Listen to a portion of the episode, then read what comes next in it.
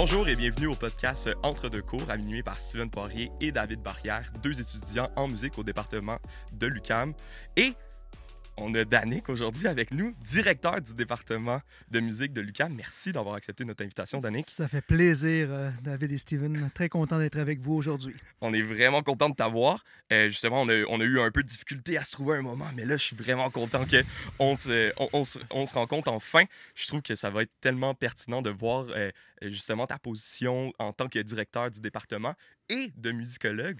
Parce que oui, Danick est aussi musicologue. Et musicologue avant tout, quand même. Ben oui, avant et avant tout, oui, c'est ça. Avant directeur. Tout ben à fait. Oui, exactement. Tout à fait.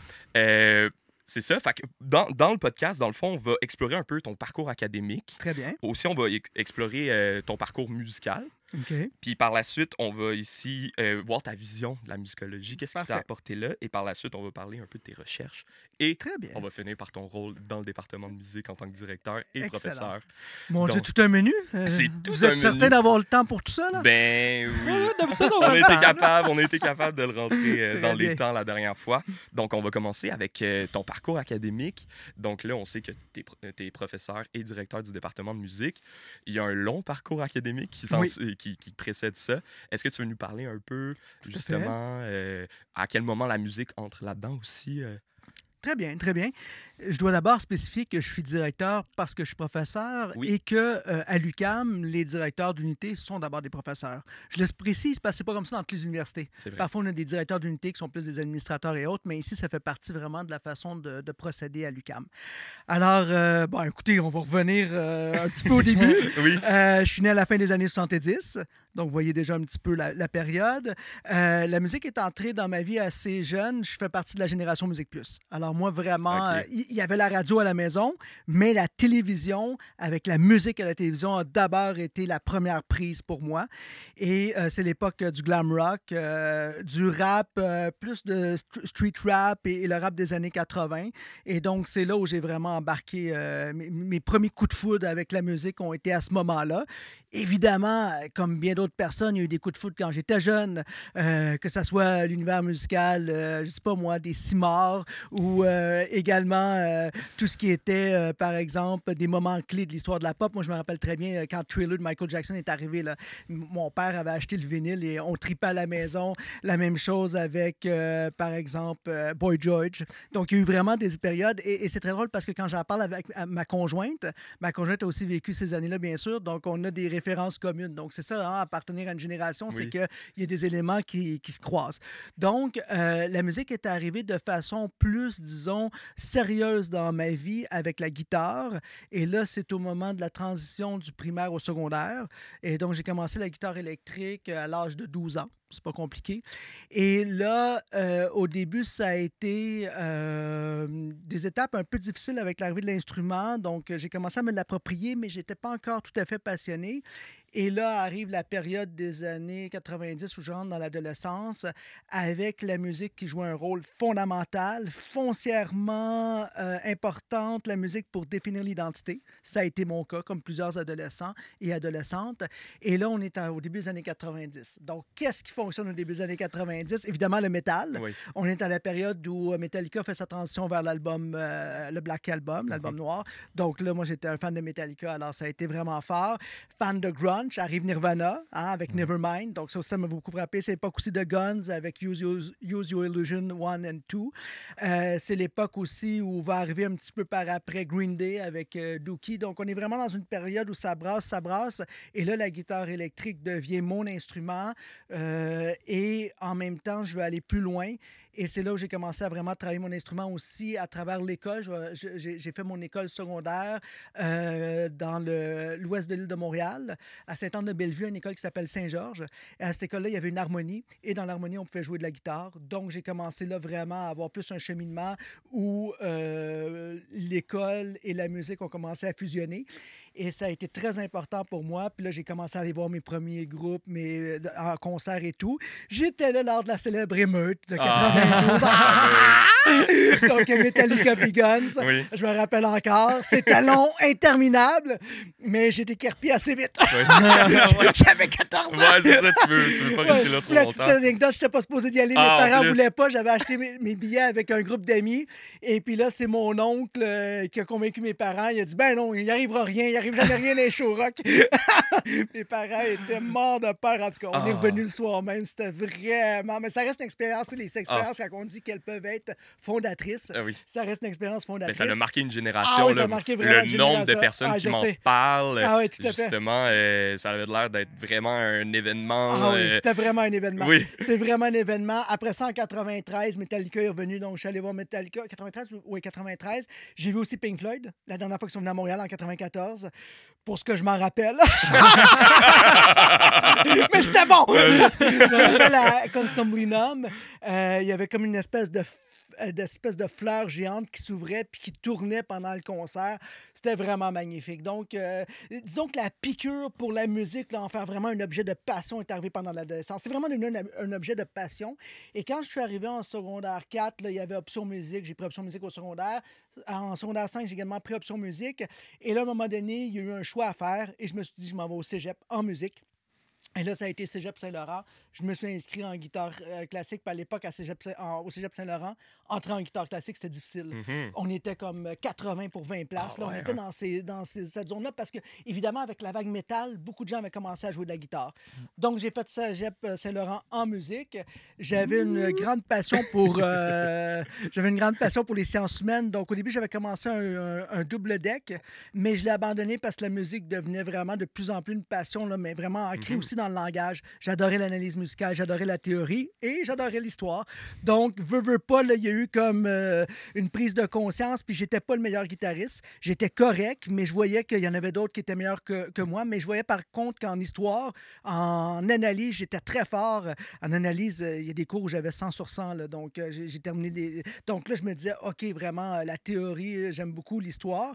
Et là, quand est venu le moment de choisir l'université, beaucoup s'en allaient, euh, par exemple, à McGill, à l'Université de Montréal, Conservatoire. Mais on était aussi plusieurs à choisir l'UCAM parce qu'on voulait soit faire de la pop, soit on voulait faire d'autres programmes. Il y en a qui allaient en musicothérapie. Il y avait un programme de musicothérapie à l'époque. Et il y avait un programme de musicologie. Alors là, je me suis inscrit ici en musicologie. J'ai vraiment tripé. Là, on parle de 98 à 2001. J'ai fait vraiment mon bac en trois ans. Et puis, parce que c'était pas commun à l'époque. Les gens faisaient plus leur bac en quatre ans en musicologie, mais moi, j'étais vraiment dedans. J'a- J'adorais, là, j'en mangeais de la musicologie. Toujours avec mon instrument, parce qu'il fallait quand même que, que je suive mes cours d'instrument et tout ça. Puis j'a- j'adorais mon instrument. Et entre-temps aussi, j'enseignais dans le privé, la guitare électrique. Donc, j'avais la guitare classique pour mes études de guitare électrique pour le privé. Après ça, je me suis inscrit à la maîtrise à euh, l'Université de Montréal. J'ai fait une maîtrise en musicologie sur le thème de la postmodernité, où j'ai beaucoup parlé de la musique minimaliste américaine, euh, Steve Reich, Philip Glass et d'autres. Et ensuite, là, on s'en va vers 2003. Je m'inscris au doctorat. Et là, pour le doctorat, il y avait la possibilité de faire ce doctorat-là dans deux universités. Et là, je trouvais que mon parcours était très euh, québécois. Donc, depuis le début, j'avais fait dans les universités québécoises et tout. Je voulais rester dans une université québécoise, l'Université de Montréal, mais je voulais faire ça en, partenariat pardon, avec une université française. Et ce fut l'École des hautes études en sciences sociales euh, de Paris, mieux connue sous le nom de l'EHESS. Et là, donc, euh, j'avais, euh, c'était vraiment une dynamique incroyable. J'avais un directeur à l'Université de Montréal qui était mon université euh, euh, centre, donc ma première université, et c'était Michel Chéneau. Et à Paris, à l'École des hautes études en sciences sociales, j'avais comme directeur Esteban Book. Donc, j'avais deux directeurs, deux chercheurs en musicologie de réputation internationale, de très grande qualité. Ils m'ont très bien encadré. Donc, j'ai fait ma thèse de doctorat en quatre ans. Ben, je l'ai soutenue la cinquième année. Donc, et c'était sur la querelle Schoenberg-Stravinsky. Donc, je tripais sur Schoenberg et Stravinsky. J'ai décidé de, de travailler sur euh, le fait que euh, au 20e siècle, on les a opposés comme compositeurs dans leur façon de concevoir le langage et l'histoire de la musique. Donc, ça m'a permis de faire quand même une thèse de doctorat assez fleuve de 600 pages. Donc, avis-vous intéressés, c'est sur ProQuest euh, en ligne si vous voulez aller lire la thèse de doctorat. C'était lecture de chevet. Oui, oui, oui. 100 pages. tu peux lire toute l'année. C'est bien écrit, allez la lire. Donc, donc, ça, a été, ça a été vraiment un moment, euh, évidemment, euh, fondateur parce que là, j'ai été formé vraiment. C'était Mhm. la fin avec le doctorat, avec la soutenance. Entre-temps, j'avais publié des articles. J'avais aussi commencé à avoir mes premières euh, contributions dans l'espace public. J'avais écrit dans le devoir euh, des textes qui avaient été publiés. Et là, en 2008, euh, j'ai eu une chance incroyable. En 2007, avant de soutenir ma thèse, j'ai rencontré un professeur de l'Université Harvard qui s'appelle Alexander Redding, une autre sommité dans le domaine de la musicologie. Et Alexander Redding a accepté que j'allais faire auprès de, à ses côtés, ou si vous voulez, comme superviseur. Il m'a accepté à l'Université Harvard. Donc, je suis allé comme euh, deux ans de, comme chercheur postdoctoral. Donc, ça, c'est vraiment, tu n'es plus étudiant, tu es vraiment euh, reçu comme chercheur. Ouais, c'est un stage, dans le Ouais. fond. Et puis, euh, là, je suis allé faire des recherches à Harvard pendant deux ans à Boston. Et au retour euh, de Harvard, là, je me suis placé une première fois à l'Université de Montréal. J'ai été chargé de cours, professeur d'université, également agent de recherche. Et ensuite, euh, ça a commencé à l'UCAM comme chargé de cours. Et après, euh, le poste de professeur. Je suis professeur à l'UCAM depuis 2014. Donc voilà la synthèse de ces 20-25 années qui vont de 90, grosso modo, jusqu'à 2015. Ah, wow! Mais c'est un très beau parcours. Puis tu nous as bien illustré ça, en plus, avec la musique qui t'a habité tout- euh, pendant tout ce moment-là. Oui, oui, tout à fait. Oui, oui. Parce qu'on s'entend que quand on s'investit autant, c'est parce qu'on est passionné par l'objet. Oui. Et on s'entend aussi qu'il y, y a quelque chose de stimulant de franchir les étapes les unes après les autres. Ça n'a pas été toujours facile. hein. Après ça, quand j'en parle, c'est c'est plus facile à synthétiser que le vivre. Mais Oui. chaque année, il y a eu des défis. Il y a eu aussi des fois des périodes de découragement, des moments où ça fonctionne moins bien dans telle recherche, des moments où on se dit aussi est-ce qu'on va avoir un poste? Parce qu'il ne faut pas se leurrer. Là. Euh, dans le milieu académique, c'est pas tout le monde qui a un poste. Et, et je suis très chanceux d'en avoir un, euh, mes collègues aussi, mais il y en a plusieurs qui doivent abandonner malheureusement leur rêve parce qu'ils n'obtiennent pas de poste. Ça, c'est vraiment euh, très, très, très triste. Et ça aurait pu être aussi mon cas. euh, Mhm. Donc, euh, on doit toujours avoir un plan B quand on est dans des domaines comme la musicologie ou des disciplines aussi, aussi précises. Oui. Puis on est vraiment content que ça ait fonctionné pour toi parce que Ben, justement, dans les cours que tu donnes ou justement la place, la place que tu prends dans le département, ça se ressent vraiment qu'il y a un dynamisme, qu'on le sent dans le corps professoral aussi, qu'il y a justement un, vraiment un gros dynamisme, genre dans le département de musique. Ouais, mais ça repose pas juste sur moi. hein. Ça repose pas nécessairement juste sur toi, mais j'ai l'impression que justement, euh, il y a comme une cohésion. On sent que le corps professoral est quand même, euh, quand même lié. Oui, vous, travaillez ensemble, vous faites de la recherche ensemble. C'est très juste. Ça, Ça, c'est très juste. On a une dynamique de groupe Oui, et elle est importante et on y tient. oui. Puis c'est qu'est-ce qui se répète de, de- de- de justement d'entrevue en entrevue, de podcast en podcast, la passion que vous avez pour le sujet dans lequel vous avez étudié, que ce soit à la maîtrise ou au doctorat, ça se ressent dans l'enseignement que vous donnez aussi.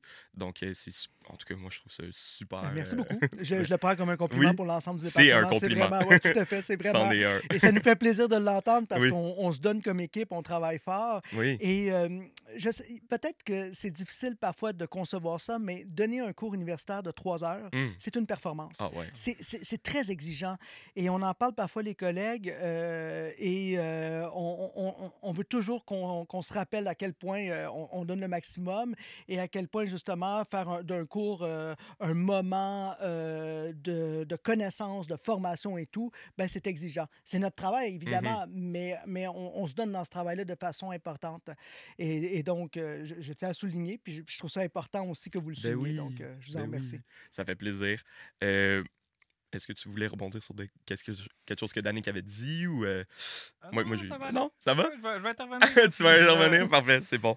Euh, ben écoute puis quand le moment que tu as choisi la musicologie c'était quoi le déclic dans ta tête quand tu t'es dit ben là tu sais justement il y avait la guitare électrique tu me parlais justement au secondaire tu as commencé à t'approprier l'instrument.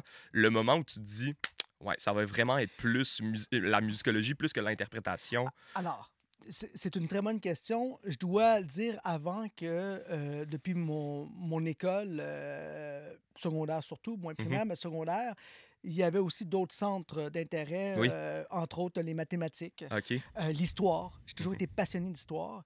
Et quand je suis arrivé au cégep, au début, j'étais dans le double deck. Et dans le double deck, j'avais un cours d'histoire de l'Europe. Et là, j'ai vraiment vu aussi la passion pour l'histoire. Et quand j'ai compris que la musicologie, au fond, c'était l'étude de la musique par le prisme de plusieurs euh, sciences, que ça soit l'histoire, euh, l'économie, la psychologie, la sociologie, bien sûr. Là, j'ai compris que je pourrais être très interdisciplinaire, très, euh, euh, très dans la combinaison d'outils qui viennent de d'autres Oui. sciences pour étudier la musique. Mhm. Donc, c'est là où le déclic s'est fait. Et c'est fait assez tôt au cégep, en fait, quand j'ai compris, quand j'ai vu mon, mon professeur d'histoire de la musique qui était vraiment passionné, euh, quand j'ai vu ce que je faisais aussi en analyse, j'aimais beaucoup l'analyse. Et euh, quand je suis arrivé ici au baccalauréat, j'ai compris que la musicologie était vraiment pour moi. Jamais j'ai douté que la musicologie était pour moi. D'ailleurs, j'étais déjà au baccalauréat, puis je disais, ah, j'aimerais ça être professeur un jour. Puis il y avait plusieurs de, de mes collègues qui disaient, voyons, on pense pas à ça, tu pourras jamais l'être, on pourra jamais l'être, ni l'un ni l'autre. C'était comme si on nous présentait ça comme une, euh, une quête inaccessible. hein. C'était vraiment la quête inaccessible. Moi, je croyais pas que c'était la quête inaccessible parce que je me disais, ben, on a la chance euh, de vivre en milieu québécois avec un super système d'éducation. Même si on le critique, il reste que les chances d'égalité à l'accès sont importantes. Parce que moi, j'ai pas précisé, mais je viens d'un milieu très prolétaire, classe moyenne. Donc, il y a personne autour de moi dans ma famille qui avait de diplôme universitaire. Personne, là. ni mes parents, ni mes grands-parents, ni mes oncles, mes tantes. Mais de ma génération, avec euh, mes cousins et cousines, on est quand même, sur six, on est trois à avoir fait des études universitaires. C'est ça le progrès social. Ouais. Je, Ouais. je tiens à le dire, c'est ça, j'en ai bénéficié. Si j'avais été aux États-Unis, je suis pas sûr que je serais terminé musicologue. Peut-être, mais ça n'aurait pas été facile euh, par rapport au milieu d'où je venais. Alors que mes parents m'ont toujours encouragé à aller à l'école, m'ont aidé, m'ont supporté, mais le milieu scolaire m'a permis de m'émanciper.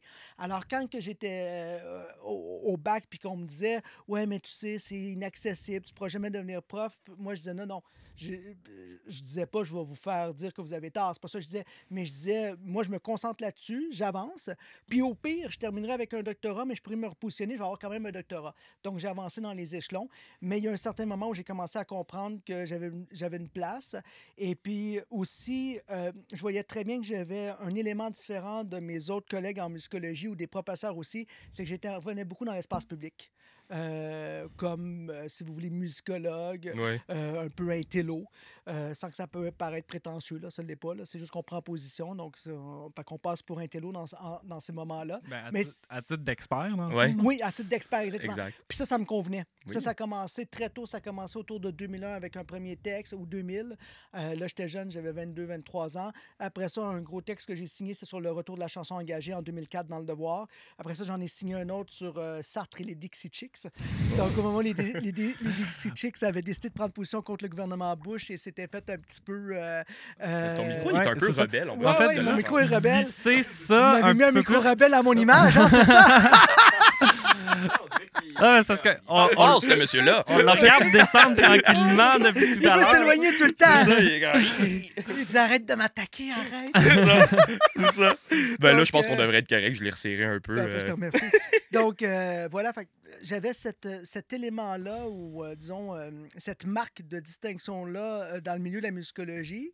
Et parfois, ça m'a été reproché par certains collègues. C'est correct, sans doute parce qu'ils ne voyaient pas la plus-value d'une contribution dans l'espace public. Mais moi, je la voyais parce que pour moi, c'est important. En fait, c'était même pas d'y penser de façon stratégique pour la carrière. C'est juste que c'est ce que je voulais. Je voulais participer au débat. Je voulais amener la musique comme sujet d'étude sur la place publique parce que je trouvais qu'on disait parfois des choses sur la musique qui ne tenaient pas la route ou qu'on tombait dans des lieux communs, genre la musique est un langage universel. Non, mais, mais quelle ouais, non. Il suffit juste de s'arrêter au fait est-ce que la musique peut être un langage universel? La réponse est non. On peut tous écouter de la musique, mais est-ce qu'on en comprend les codes de toutes les cultures? La réponse est non, bien sûr. Donc la musique n'est pas un langage universel. Dire ça, c'est pas connaître ce qu'est l'objet musique. Donc, moi, j'avais une parole que je voulais défendre dans l'espace public. J'ai décidé de le faire. Et forcément, quand je suis arrivé à l'UCAM, là, il y a eu une ouverture vers la radio. On n'est pas loin de Radio-Canada. On a commencé à Mhm. m'inviter. Et, et ça, je remercie beaucoup euh, Catherine Perrin et son équipe avec l'émission Médium Large. Ça m'a vraiment mis ça un peu sur la carte euh, des débats en musique et tout. Et euh, j'en ai quand même enregistré, je, je faisais le calcul l'autre jour, j'en ai Ouais. quand même enregistré 35, 35 c'est segments. Donc, c'est quand même pas. Puis avec Mike Gauthier, l'animateur, Mhm. on a échangé ensemble souvent, on était en duo. Donc, euh, j'ai beaucoup, beaucoup aimé euh, cette contribution à l'espace public. Puis elle me définit encore aujourd'hui comme musicologue. Oui. Il y a une contribution, j'interviens souvent dans les médias.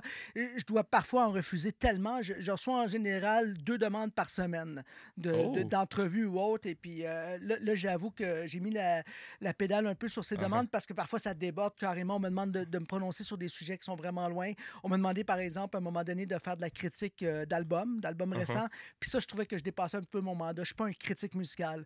Moi, ma, ma- ma participation, ma contribution à l'espace public, c'est quand je peux euh, éclairer un débat sous l'angle de la musicologie. C'est vraiment ça. Et c'est pour ça, des fois, que j'apporte des concepts dans les débats. Et puis là, Mhm. Ça peut paraître être un peu compliqué ou des notions qui relèvent de la science, mais je me donne comme objectif de vulgariser au maximum. Ça, pour moi, c'est Mhm. important. Donc, euh, la musique est aussi un objet qu'on doit respecter, on doit bien en parler. Et, et là, j'avais une contribution. Donc, ça, c'est un élément aussi qui m'a distingué dans ma trajectoire de musicologue. Mais justement, tout à l'heure, tu disais que en, en tant que musicologue, il faut jongler avec plusieurs sciences, plusieurs, euh, plusieurs domaines de recherche.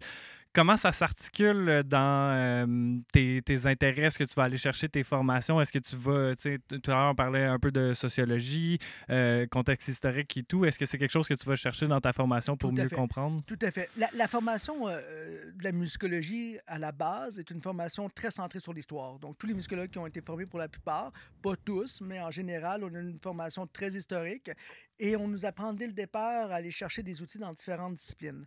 C'est sûr qu'en allant dans un doctorat où il y avait une institution qui s'appelle l'École des hautes études en sciences sociales, que j'ai nommé tantôt, c'est sûr que là, les outils des sciences sociales étaient vraiment importants, sociologie et autres. Mais dans mon travail, euh, quand j'ai à, à travailler un sujet, je vais toujours au-delà euh, de la musicologie pour voir ce qui a été publié sur le sujet en sociologie, beaucoup en philosophie. Parce que dans le fond, comme musicologue, mes branches sont vraiment l'histoire, l'esthétique et la sociologie. Je suis vraiment Fait que tout ce qui est économie, je touche un peu moins. Euh, tout ce qui est psychologie, c'est vraiment pas mon domaine, je le sais à mes Mhm. collègues. Ça ça m'empêche pas que j'aime ça aller voir du côté de la psychologie. Je vais aller chercher parfois dans les neurosciences des, des outils, je vais être curieux, puis je veux me maintenir à jour dans ce qui se fait comme nouvelle connaissance. Mais moi, où je me sens vraiment plus à l'aise, c'est histoire, esthétique, sociologie et tout ça dans l'intérieur, euh, évidemment, de la musicologie. Alors, pour répondre à la question, oui, je dois beaucoup me nourrir de- pour voir qu'est-ce qui se développe comme outil dans d'autres disciplines. Euh, par exemple, la sociologie est un cas intéressant parce qu'il y a eu un développement très fort dans les dernières années de la sociomusicologie.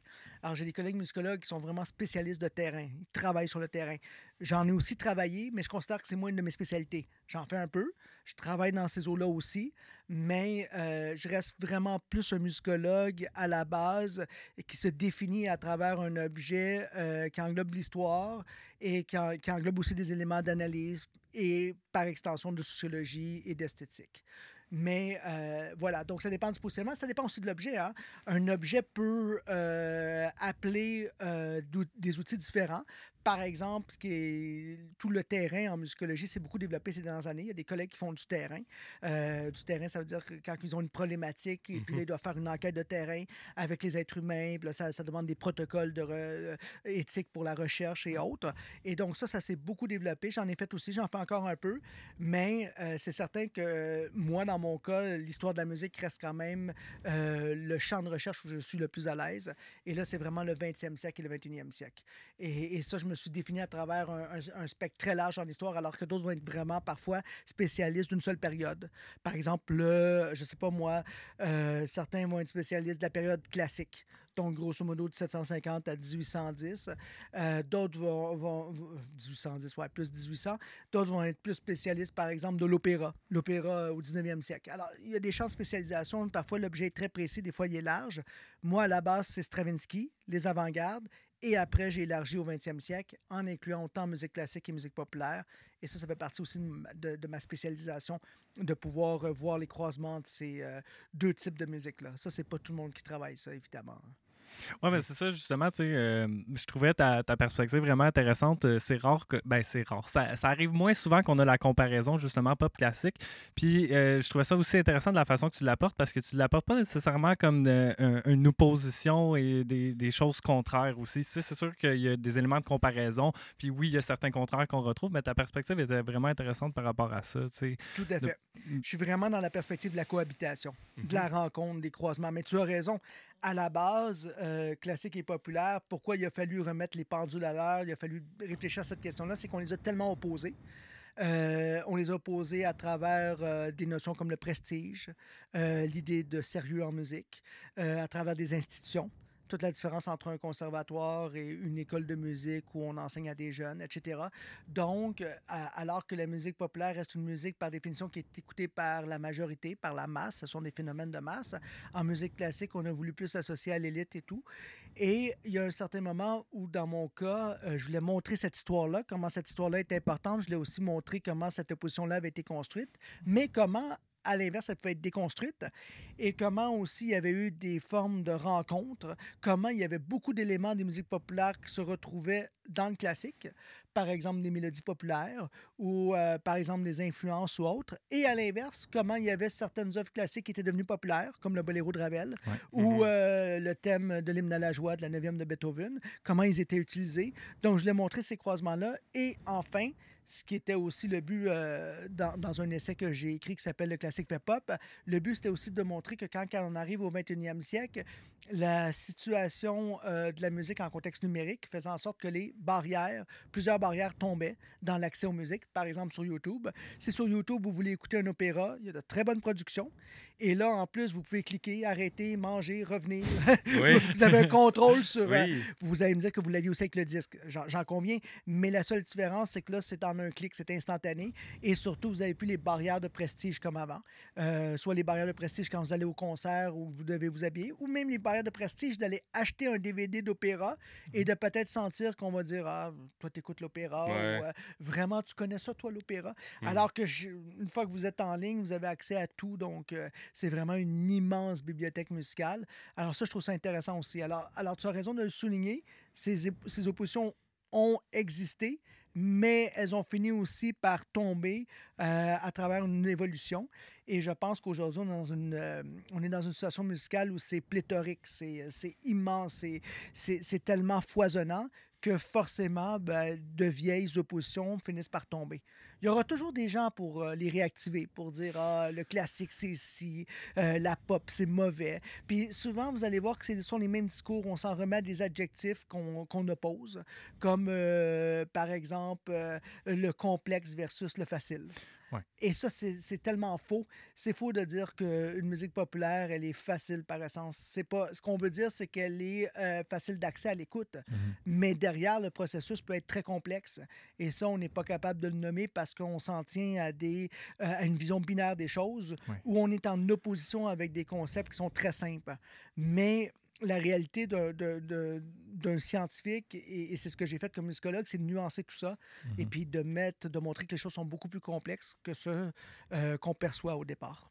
Oui, mais c'est ça, tu sais, j'ai- l'impression que pour beaucoup de gens, la, la- la simplicité et la catégori- catégorisation est réconfortante aussi. tu sais. C'est Ah ouais. beaucoup plus facile de voir le, le monde en noir et blanc puis de dire telle C'est un chose beau reflet chose. de la chose, société chose. en général. C'est un beau Ouais. reflet. Puis surtout à ce moment-ci, on est dans une société où il y a de plus en plus de clivages, il y a de plus en Oui. plus de, de, de, de- de divisions. Donc, on tombe souvent dans des dichotomies faciles et on oublie que ces dichotomies relèvent souvent d'un binarisme d'instinct, d'un Ouais. binarisme très facile, euh, opposé. euh, parce que c'est ça aussi en Occident. En Occident, on est les héritiers d'une opposition très forte. Une des premières oppositions très fortes vient du, euh, de Descartes, du cartésianisme, avec l'opposition entre le corps et l'esprit. Mhm. Alors, euh, la psychologie a défait ça depuis longtemps. Le corps relève de l'esprit, etc. Tout est en connexion. Euh, la- la- la- les, autres, les autres formes d'opposition, après, sont tellement nombreuses en- que vous ayez à penser euh, euh, en Occident, euh, euh, tout ce qui est le plaisir versus euh, la spiritualité. Mhm. Euh, après ça, juste dans notre conception du monde aussi, comment, comment on oppose des choses euh, blanc, noir, etc. Donc, euh, on veut tout mettre dans des catégories en opposition. Et ces oppositions-là, euh, bien qu'elles soient intéressantes parce que c'est une première appréhension du monde, elles sont par, euh, euh, par définition très réductrices parce qu'elles sont toujours dans un rapport d'équivalence où il n'y a pas d'ouverture. Donc, c'est ça le, le problème avec les formes de binarisme. On tombe rapidement dans une dichotomie. Alors, c'est là où le scientifique a un rôle, un travail à faire, c'est d'ouvrir puis de montrer que c'est beaucoup plus complexe. Là, là, je me, je, je me perds un peu dans tout ça, là, je suis en train de m'éloigner, mais c'est tout simplement pour dire à quel point en classique et populaire, ça a été comme ça. Hmm. Et ça a été euh, une difficulté majeure. Et je pense qu'on en sort et que vraiment, euh, en tout cas, je sens que de plus en plus, les gens sont très ouverts. Et les gens aussi euh, n'ont plus peur de dire à quel point ils sont éclectiques dans leur goût. À Ouais. quel point leurs goûts sont éclatés, ouverts, etc. Je sens aujourd'hui qu'on n'a plus peur de dire ça. Moi, quand, quand j'étais jeune, euh, dire qu'on aimait la musique classique, c'était tout de suite dire qu'on n'aimait pas les autres musiques. hein. C'est tout de suite qu'il y avait une forme de- Ouais. Ouais. et- mais c'était pas toujours vrai, mais c'est juste l'affirmer. Ouais. C'était un peu comme ça parce qu'on se plaçait dans une situation où j'aime le classique, donc j'aime pas nécessairement les autres musiques. Alors que je pense qu'aujourd'hui, on est vraiment ailleurs. En tout cas, je le sens. Je sens que ça c'est vraiment. euh, c'est ce que j'appelle aussi le décloisonnement. Ça, ça se décloisonne, donc euh, on est plus, on n'a pas peur de, de dire dire que euh, nos goûts, c'est une forme de, de patchwork, euh, de rencontre vraiment éclectique. Mais c'est super, c'est super intéressant que tu dises ça parce que j'ai l'impression aussi que c'est quelque chose qu'on peut voir dans ton parcours. Tu sais, tantôt, tu nous parlais de musique plus, puis après ça, whoop, la formation en guitare classique. Oui. Tu sais, comme, euh, Ah oui, fait je, trouve que tu, tu, tu ramènes ça à la vie, puis que tu sais, ton parcours est vraiment en, Mon parcours est à l'image de ce que je défends. Oui, exactement. parce que je me suis fait reprocher aussi. Quand j'étais à l'époque de mes études doctorales et que je travaillais sur euh, Stravinsky, Stravinsky, euh, l'élément populaire est chez lui. Hein? Euh, Je, je le rappelle souvent, mais le sac du printemps, il y a quand même des mélodies qui viennent du folklore, qui ont été empruntées, Mhm. carrément piquées par Stravinsky. Il les a inclus dans l'œuvre. Il n'est pas le seul à le faire. Je veux dire, quand vous regardez des compositeurs comme Liszt, comme Bartok, euh, Stravinsky, Charles Ives, ils ont puisé aussi dans leur environnement sonore et c'était Mhm. des, des formes euh, de musique populaire. Donc, il faut, faut vraiment perdre, faut pas perdre ça de vue parce que c'est vraiment important. Mais euh, j'en reviens à mon parcours, effectivement. Donc, euh, on me reprochait souvent d'étudier les musiques populaires. On me disait, Ah, les musiques populaires, c'est facile, c'est facile à étudier. c'est pas plus facile à étudier. Mhm. Un- un, des, un des paramètres qui est très important en musique populaire quand vous travaillez sur la musique populaire, c'est le timbre. Oui. Mais le thème, c'est pas facile d'en parler de thème. C'est un, une composante très complexe de la musique, le timbre. Comment on parle du. C'est, parfois, c'est même plus facile de parler de l'harmonie parce que l'harmonie, il y a- il y, a des concepts, il y a des mots pour parler d'harmonie. Alors que le thème, souvent, il faut être imaginatif, il faut essayer d'en parler différemment, il faut voir aussi son rôle. Alors, euh, c'est pas vrai que c'est facile de parler de musique populaire. La musique populaire a aussi un niveau de complexité très important. Chaque phénomène humain a son niveau de complexité. Ouais. Donc, c'est pas vrai. euh, même quand vous entendez une mélodie qui a de l'air à la fois très simple parce que vous pouvez la fredonner, ben dites-vous que pour arriver à cette mélodie-là, il y a peut-être eu euh, des moments très euh, complexes ou, disons, des moments de saisie intellectuelle qui ont fait en sorte que la personne qui a composé la mélodie a dû à un moment donné en arriver à là. Puis des mélodies en existent tellement. Se différencier en mélodie, c'est déjà un processus complexe. Donc, euh, alors, euh, laissons de côté la complexité, simplicité, puis, revenons un petit peu à, à cette idée qu'à la base, on est des mélomanes, on aime la musique. Oui.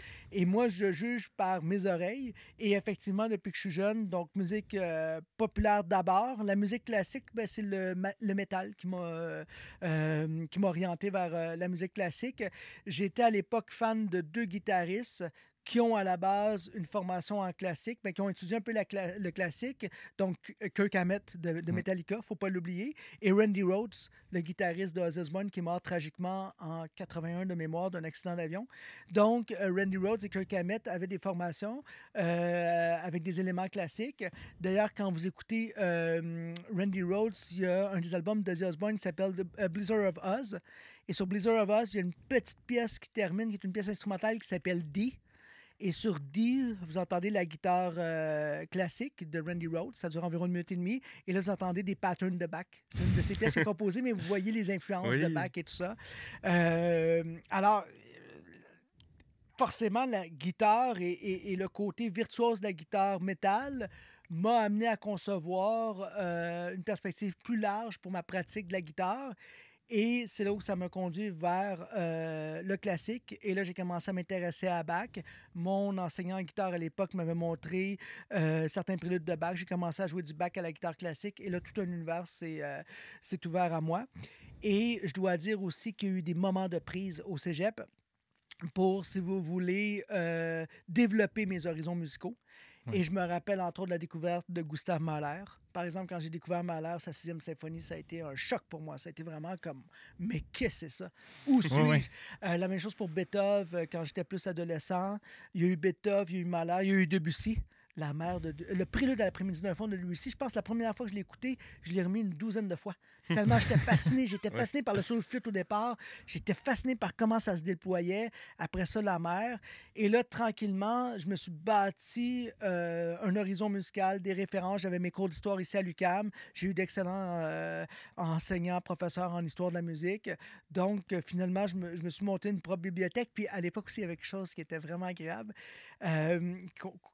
On n'est plus du tout dans la même situation, c'est que le vinyle était en, en perte de vitesse depuis un certain moment. Ouais. Ouais. Et, et tout autour de l'UCAM, il y avait des magasins euh, de musique qui se débarrassaient de leurs vinyles.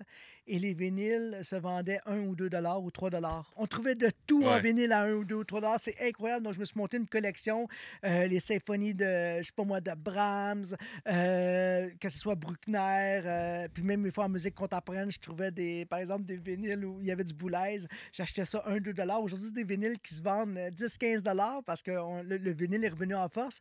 Mais là, moi, je me suis, je me suis vraiment monté une collection de vinyles que j'ai encore chez nous. Donc, j'ai autour de environ 200 vinyles. J'en ai aussi en rock, j'en ai en clé musique. C'est très éclectique à, l'image de mes goûts. Mais tout ça pour dire que là, il y a eu comme cette, cette possibilité-là. Alors, dès que j'ai pu embrasser le monde musical de façon plus large, c'est sûr qu'il y avait cet éclectisme des goûts dont on parlait. Alors, c'était là, puis c'est la guitare qui m'a amené à découvrir le classique parce qu'on n'écoutait pas de classique chez nous. Mmh. Absolument pas. Par contre, j'ai été exposé à du classique au cinéma, bien sûr, mmh. dans les jeux vidéo à l'époque. Mmh. J'ai joué à Zelda. Ah ben qui n'a pas joué à Zelda? ah, mais Super Mario? Les chansons de Zelda sont vraiment mémorables. Ah, on parlait de mélodies spéciales, justement. Là, je trouve qu'il y a quelque chose de, de, très accrocheur et euh, de, de, vraiment, ben, justement, mémorable avec celles de Zelda. Ah c'est des chansons qui m'habitent encore euh, des années des années plus ben, tard. C'est comme ça en ce moment qu'on, euh, j'allais dire qu'on développe le public.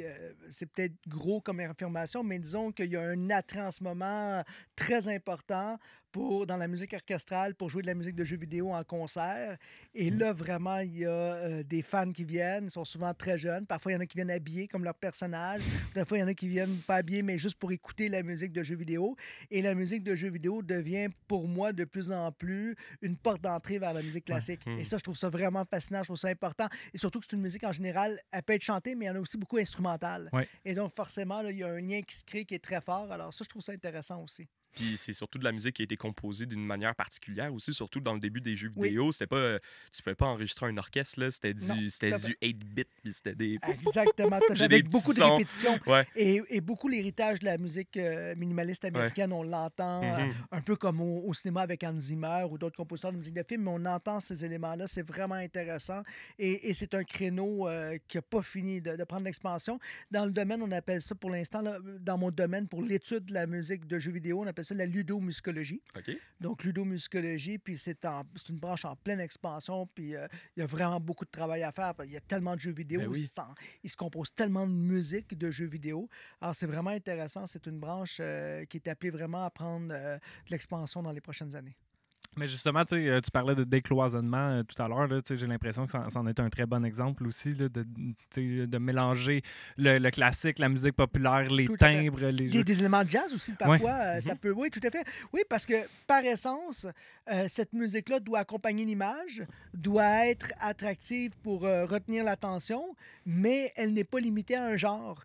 À moins que ça soit une commande, évidemment, à moins que les créateurs disent ben là, on aimerait vraiment que tu reproduises tel univers, que, que que tu imites, par exemple, la musique, je sais pas moi, de Bach, plus baroque, parce qu'on veut avoir telle chose. Ça peut arriver, là, je veux dire, il peut avoir des orientations très claires.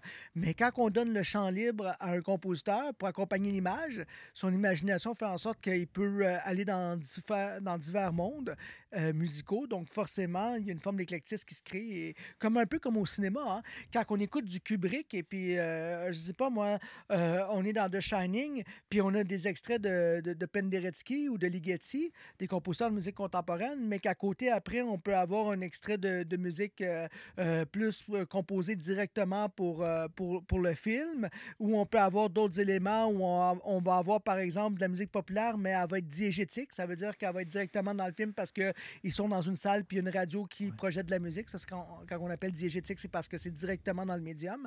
Alors, il peut avoir ça aussi. Donc, ça, ça c'est intéressant. Alors, le cinéma était déjà aussi, montrait aussi déjà une forme d'éclectisme. Alors, quand on regarde notre relation au cinéma. Euh, au cinéma, on ne s'arrête pas d'écouter un film parce qu'on se dit, ah, il y a de la musique classique, j'aime pas la musique classique. C'est pas comme ça que ça ben fonctionne. on est, Exactement, on écoute le film, puis on suit, puis euh, euh, donc il y, a tout ça. Alors, aujourd'hui, avec toutes les Netflix, avec les Amazon Prime et tout, c'est certain qu'on est dans un univers aussi où ce que le son est beaucoup, beaucoup en lien avec l'image. Donc, forcément, ça aussi, ça ouvre les horizons. Il ne faut pas l'oublier. Tantôt, j'ai parlé du numérique, mais nos relations plateformes aussi ouvrent beaucoup les horizons musicaux. C'est bien. euh, ben, justement, par rapport à ça, justement, dans le cours euh, de Vanessa que tu donnais, euh, que tu as donné à, Ben, c'est Musique des Sociétés. Oui, Musique oui. des Sociétés Alors, je l'ai donné pendant plusieurs années. Après, je suis devenu directeur, j'ai donné encore une année. Euh, Vanessa est arrivée au département donc en juin 22, 2022. Et puis, juste avant qu'elle arrive, j'avais donné celui de l'hiver. Pas celui de l'automne, mais celui de l'hiver. Et David était là avec euh, Michael et d'autres. Euh, je pense qu'il y avait aussi Florent. oui, effectivement. Oui, effectivement, d'autres. C'est ça. Euh, puis justement, dans ce dans cours-là, on doit faire un projet de recherche à, à la fin. Puis justement, moi, j'ai écouté une série qui s'appelle Bridgerton sur Netflix, puis qui utilise des chansons populaires, puis qui les, qui, qui, qui, qui, qui les interprète en, en quintette, en quartet, euh, classique. justement, ça, ça, me fait penser un peu à ce que tu viens juste de dire, justement, utiliser justement des mouvements populaires, mais qui s'illustrent que tu as l'impression que c'est comme un grand bal avec des, avec des reines et des rois qui dansent, mais c'est comme du Billie Eilish qui est super actuel, mais tu as l'impression que tu te portes, l'image te laisse porter, l'histoire te laisse mmh. porter dans la musique, mais on est capable de bouger ça ah pour faire en sorte de, de, de, de, modifier la chanson par rapport à qu'est-ce qu'elle doit dégager à ce moment-là mmh. ou l'ambiance dans laquelle elle se trouve je, trouve, je trouve que ça ah faisait un, un, très beau lien. C'est un très beau lien.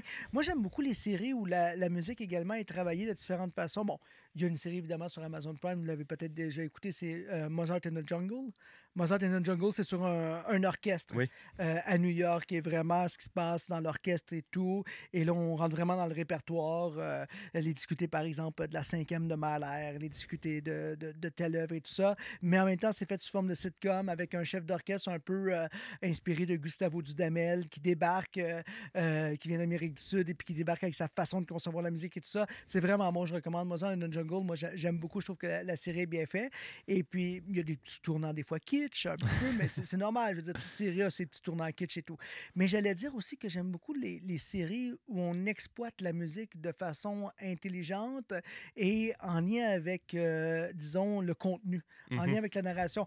Un exemple que j'ai en tête, c'est Mad Men. Mm. Quand, la série Mad Men est passée, euh, une des forces de Mad Men, je trouvais, outre le fait de dépeindre les années 60 de façon intelligente à travers l'arrivée de la publicité, toute la société de consommation qui se développe, le capitalisme et, et autres, c'est qu'à la fin de chaque épisode de Mad Men, il y avait une chanson qui était d'époque et qui voulait le reflet des valeurs à ce moment-là qui avaient été traitées dans l'épisode. Euh, et ça, je trouve ça fort parce que là, ça demande euh, une attention particulière à qu'est-ce qu'on va choisir comme contenu, comment qu'on le défend, comment qu'on le présente. Il y a eu déjà aussi ça au Québec dans certaines, euh, dans certaines séries. Donc, alors ça, ça j'aime beaucoup. J'aime beaucoup quand on arrive à, bien introduire la musique. Et là, il y a une démarche qui me qui m'interpelle parce que la musique prend une, signification particulière. Et, et, là, je trouve ça très fort. Alors, on voit comment, même si on est dans un monde où le visuel prend beaucoup de place, euh, avec les plateformes dont on vient de parler, le contenu musical reste fondamental et souvent, ça peut être une prise très forte, comme tu viens de l'expliquer euh, dans, dans, le cas que, que, tu as évoqué. Donc, euh, alors moi, ça, je trouve ça vraiment, ça, ça m'interpelle, je trouve ça vraiment bien. Je trouve que c'est une force. Ah ben, justement, je pensais, parce que tu as, parlé de Billie Eilish, mais je pensais par exemple à Black Mirror. Oui. Black Mirror, l'épisode avec Miley Cyrus. Oui. C'est quand même quelque chose. Qui illustre un peu qu'est-ce qui s'est passé dans sa vie réellement. Exactement. Ça, je trouvais ça très intéressant. Cet épisode-là m'a marqué avec Miley Cyrus. Dès que l'épisode commence, j'ai dit, mon Dieu, elle ressemble non même à Miley Cyrus. là, ma, ma, ma, conjointe a dit, ouais. Euh, c'est pas mal elle. là, je m'en vais sur. sur... je dis, ah oui, c'est vraiment elle. Puis il y avait comme une mise en abîme. Oui. Parce que l'épisode euh, s'inspire un peu de, sa vie et tout. Donc, euh, je trouve ça vraiment intéressant. Tu vois, ça, ça, vient me chercher. Puis, c'est pas pour rien en ce moment que les films où euh, il y a basé sur un, chanteur ou une chanteuse comme sur Beyoncé, Taylor Swift ou d'autres, on la cote. Ça, ça va se poursuivre. Il y a vraiment un créneau qui va être exploité par l'industrie de la musique dans les prochaines années. Attendez-vous à ce qu'on en ait de plus en plus. Il y en avait beaucoup dans l'histoire, mais là, ça revient de façon importante en ce moment. Puis ça permet de garder le lien avec les fans. Mm-hmm. Ça permet de souder la communauté de fans parce que là, les billets coûtent tellement cher pour aller voir euh, ces artistes-là. Puis ils peuvent pas aller partout. On le voit avec Taylor Swift qui n'est pas à Montréal. Donc là, avec les plateformes, ça crée un lien plus fort. Ah ouais, puis tu le vois sur TikTok, les, les, fans qui vont au cinéma. Puis oui, parce que là, ça rentre au cinéma en premier. Après ça, ça va arriver sur les plateformes. Donc il va y avoir vraiment un continuum. On réinvente rien. Hein. C'était déjà là à l'époque du rock'n'roll, à l'époque avec Elvis, avec les Beatles aussi, euh, pendant le plus fort de la Beatlemania, autour de 64-65. Mais là, ça revient de façon magistrale, je pense, parce que justement, ça répond à un besoin. Et en plus, ça permet de euh, pérenniser le concert. Le concert devient mmh. un objet euh, hein, comme, comme il l'avait parfois sur DVD. Mais là, il reste sur la plateforme, donc on peut le réécouter. Alors, ça devient un objet de consommation à part entière et ça permet à l'artiste d'avoir plus de contrôle aussi sur sa tournée. Donc, c'est vraiment intéressant. Alors, euh, attendez-vous à ce qu'il y en ait beaucoup plus dans les prochaines années. Ben, ça vient pallier aussi euh, le, revenu, ben, le revenu manquant des ventes d'albums. Ah oui, carrément, carrément, carrément. Bon, on se plaindra pas pour euh, Taylor Swift. Non, Non, ça, c'est effectivement. C'est pas, c'est pas la plus à C'est plaindre. ça. Puis Beyoncé et tout, euh, quand on regarde sur Spotify, même euh, c'est c'est tellement Ah ouais. impressionnant les écoutes, mais, mais oui, effectivement, ça va venir pour certains euh, compenser certaines choses. En tout cas, ce qui peut être bon, c'est si l'industrie, euh, les maisons de disques euh, qui sont derrière ramassent assez de revenus, après ça, ça permet de prendre des risques avec de nouveaux artistes. Exact. Parce que c'était Ouais. ça, c'était comme ça que c'était fait dans, dans les compagnies de disques autrefois. Puis là, il y aura peut-être plus une prise de risque vu qu'il y a plus de revenus qui reviennent en- dans certaines compagnies de disques en ce moment comme Sony. Mais bon, espérons-le. Après ça, c'est les actionnaires qui vont euh, peut-être être privilégiés et autres, mais on espère qu'il y aura une prise de risque parce qu'on développe pas le talent comme ça, hein, euh, en pensant que ce sera juste des talents spontanés qui vont sortir de Bandcamp ou autre. Oui. Il y en a, mais les compagnies de doivent prendre aussi des risques, comme ils l'ont toujours fait dans l'histoire de la musique, pour essayer de mettre euh, un nouvel artiste sur la map. Mhm. Et des fois, ça peut être le prochain Nirvana, comme il est arrivé avec ça. Nevermind. Donc, il faut jamais, jamais sous-estimer le pouvoir qu'un phénomène musical prenne plus d'ampleur que ce qui était prévu au départ. Euh, je voulais, je voulais euh, peut-être ram- nous ramener au Oui. département de musique. Bien sûr, oui. parce On est que- allé loin, mais c'était est super pertinent. Fait que je te laissais y aller. C'était Non, tellement. mais euh, écoutez, moi, je Oui, oui, questions et je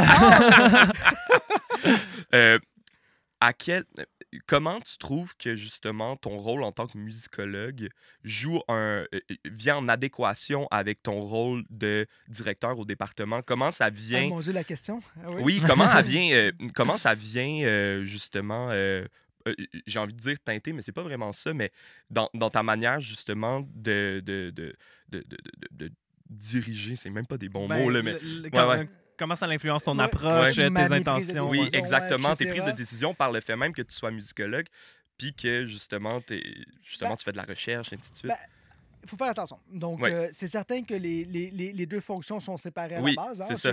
Je, suis devenu musicologue, pas pour devenir directeur, Ben non, c'est ça. mais évidemment pour être professeur d'université. Après, à l'UCAM, quand on accepte d'être à l'UCAM comme prof, il faut toujours s'attendre à devenir directeur ou directrice un jour. Ça fait partie de nos possibles mandats, surtout dans les petits départements où on est peu nombreux. Ça fait partie de, de- de cette réalité. Euh, moi, je dois dire que euh, ce que j'embrassais au plus fort avant de devenir directeur, et c'est pour ça que je suis devenu directeur, c'est la carrière de professeur Mhm. musicologue, prof, fait en sorte que le prof se dit ben, il y a différentes composantes dans ma tâche. Les profs à l'UQAM ont trois composantes, on le rappelle tout le temps, Oui. c'est une marotte chez les profs. Oui. là. Donc, euh, on doit enseigner, on doit faire de la recherche et on doit faire des tâches administratives, ce qu'on appelle les services à collectivité. Donc, moi, c'est très clair que si j'arrivais dans un département, j'étais pour m'investir. Oui, J'étais pas, je suis pas le genre à me tenir en retrait et à dire oh, je vais en faire le moins possible et tout ça. Je suis genre à m'investir, je vais à fond et puis je suis là aussi pour euh, être dans le changement, pour apporter des Mhm. choses et tout ça. Puis c'est comme ça que je le concevais. Euh, ce que j'avais pas anticipé par contre, c'est que j'étais pour être directeur euh, seulement après six ans à l'UCAM. Mhm. Ça, j'avais pas anticipé ça. Je m'attendais à être directeur plus après 20 ans, 25 ans, mieux connaître la machine. Mais il s'est trouvé une situation particulière. Donc, euh, ma collègue euh, qui a été euh, directrice avant moi, donc Isabelle, avait droit à sa sabbatique. Ça faisait longtemps qu'elle qu'elle l'avait pas prise. En fait, elle n'avait pas pris cette, cette sabbatique depuis qu'elle était arrivée à l'UQAM. Donc, elle avait accumulé plusieurs années. Là, c'était le moment de la prendre. Ça ne voulait pas être pénalisé. C'était parfait. La pandémie venait d'arriver. Et là, je me suis trouvé dans une situation où tout le monde m'a regardé.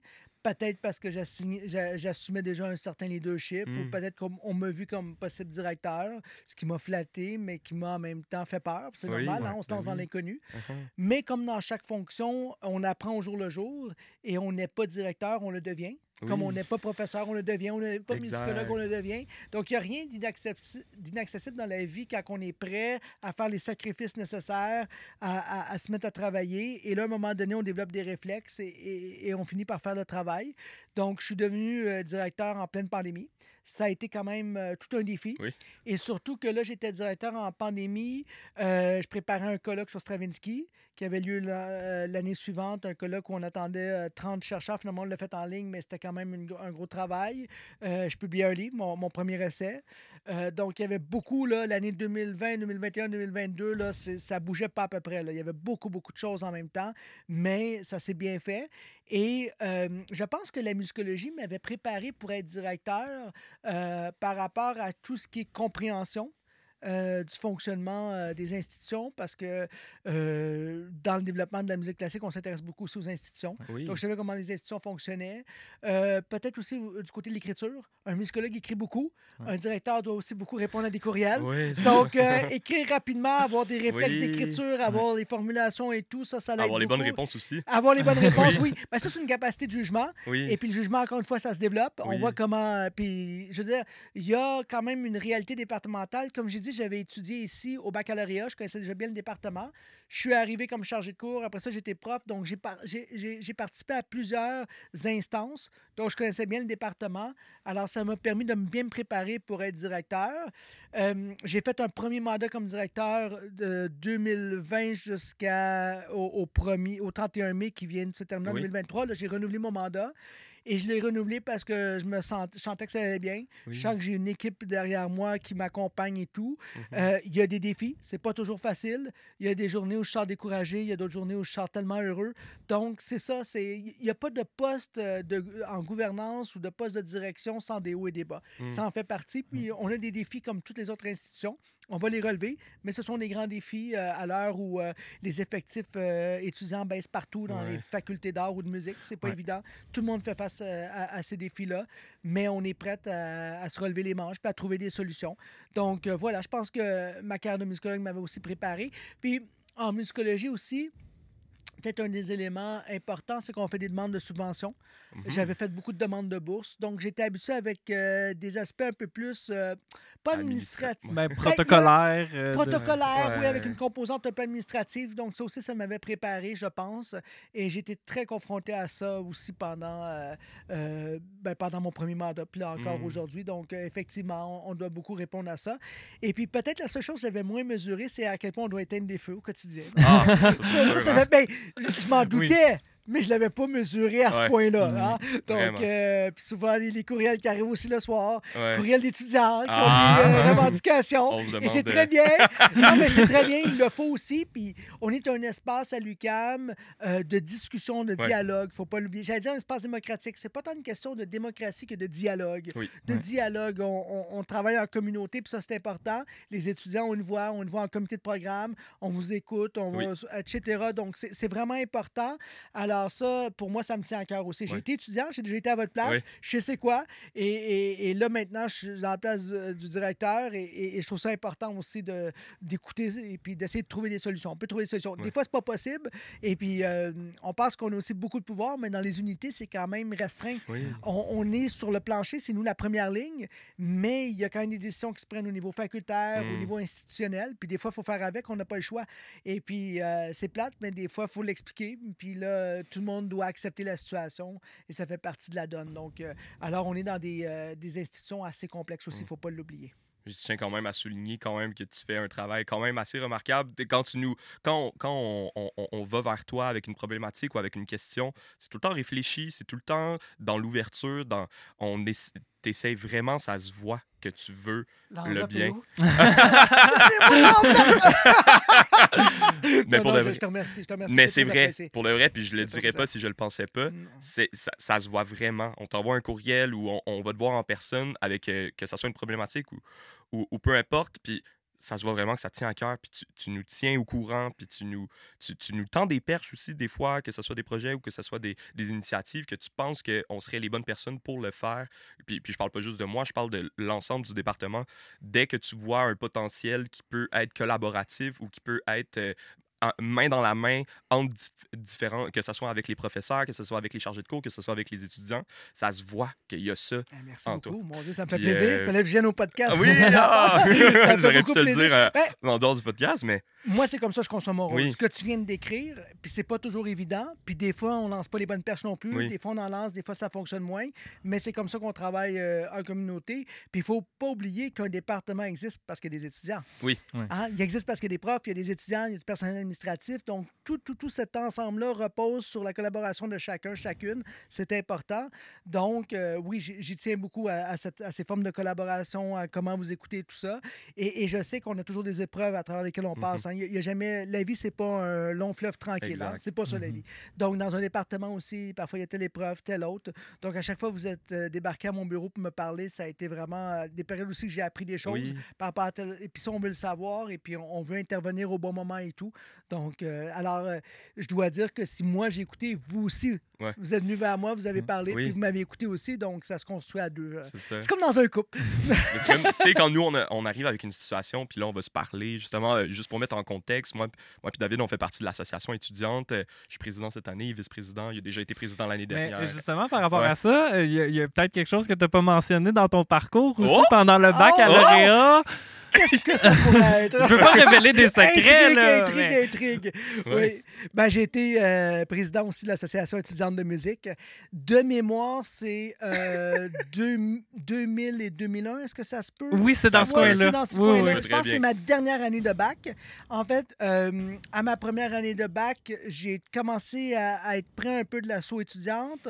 Euh, je pense avoir participé à certaines choses. La deuxième année, euh, est-ce que j'étais déjà président la deuxième année? Il me semble que non. Puis la troisième année, j'ai été président. Il me semble là, que c'est ça un peu la, la trajectoire.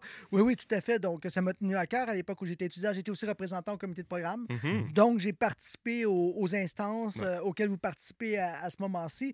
Alors, ça a été très formateur. Moi, je vous le dis, euh, quand je suis arrivé à l'université, j'ai eu un coup de foot pour l'université. Ouais. Le cégep, j'ai aimé, mais il y avait des choses au cégep que je ne me suis pas senti autant appartenant. Oui. J'ai moins senti, euh, je cherche le mot, le sentiment d'appartenance. Oui. Il était Ouais. moins fort au cégep. Au secondaire, il a quand même été assez fort. Au, au- au cégep, moins. Quand je suis arrivé à l'UCAM, je sais pas, j'ai eu un coup de foot pour l'UCAM. Euh, dès le départ, euh, premièrement, on est tellement centre-ville, on est au cœur de Ouais. tout. Ouais. On, je veux dire, puis no- notre, notre pavillon, il est beau. Ouais. Ça paraît qu'il a été construit dans les années Ouais. 90. Il est beau, là. On n'aimera pas d'autres universités, mais il y a d'autres universités qui ont hâte que leur pavillon Ouais. soit, Oui, soit oui, oui. rénové avec raison parce Mhm. que puis les- on- c'est c'est dommage, on tarde euh, dans le système québécois à rénover nos institutions. Donc, c'est un autre débat, mais ici, quand je suis arrivé, j'ai eu un coup de foudre pour le, pour le département. Donc, euh, tout, tout ça pour dire que quand je suis devenu aussi directeur, ça m'a préparé aussi à ces choses-là. Mais à l'époque, oui, j'ai été, euh, effectivement, là, je reviens à ta question, je ne Ouais. vais pas perdre le fil, mais effectivement, j'ai été président de l'association étudiante. J'ai beaucoup aimé ça, m'impliquer. J'ai beaucoup aimé à, à cette période-là. euh, on a eu quelques grèves. On est à l'UQAP. Donc, euh, on a eu Quelques quelques grèves qui ont, qui ont- Non, mais une entre autres qui a été marquante. euh, il manquait de. Les, les universités étaient malheureusement, encore comme aujourd'hui, euh, sous-financées. Mhm. Et il y avait une grande grève euh, en février 2000 euh, au- auquel j'avais participé de manière très active. Cette grève-là avait duré trois semaines. C'était à l'époque Lucien Bouchard qui était notre premier ministre au Québec. Et ça s'était conclu par un sommet sur l'éducation où il avait annoncé un réinvestissement en éducation d'un milliard. C'était quand même pas rien à l'époque, un milliard. Ouais. Et ça s'était fait ressentir dans toutes les structures de l'UQAM et les autres universités. C'était vraiment, c'était vraiment une bonne chose. Le, le gouvernement avait vraiment... C'était pas comme dans la crise de, de 2012 12, ouais. où il y a eu la crise étudiante avec le printemps euh, euh, étudiant parce que le- le printemps érable, ce qui est arrivé, c'est que le gouvernement s'entêtait à dire Ouais. non. Puis Mm. C'est ça qui a dégénéré. Les- si le gouvernement avait cédé dès le départ, ça n'aurait pas été jusqu'à ce point-là. Euh, le gouvernement a fait- vraiment fait une erreur en 2012. Euh, moi, je considère qu'il est responsable vraiment euh, de, de- de comment les choses euh, ont, ont- ont terminé mal.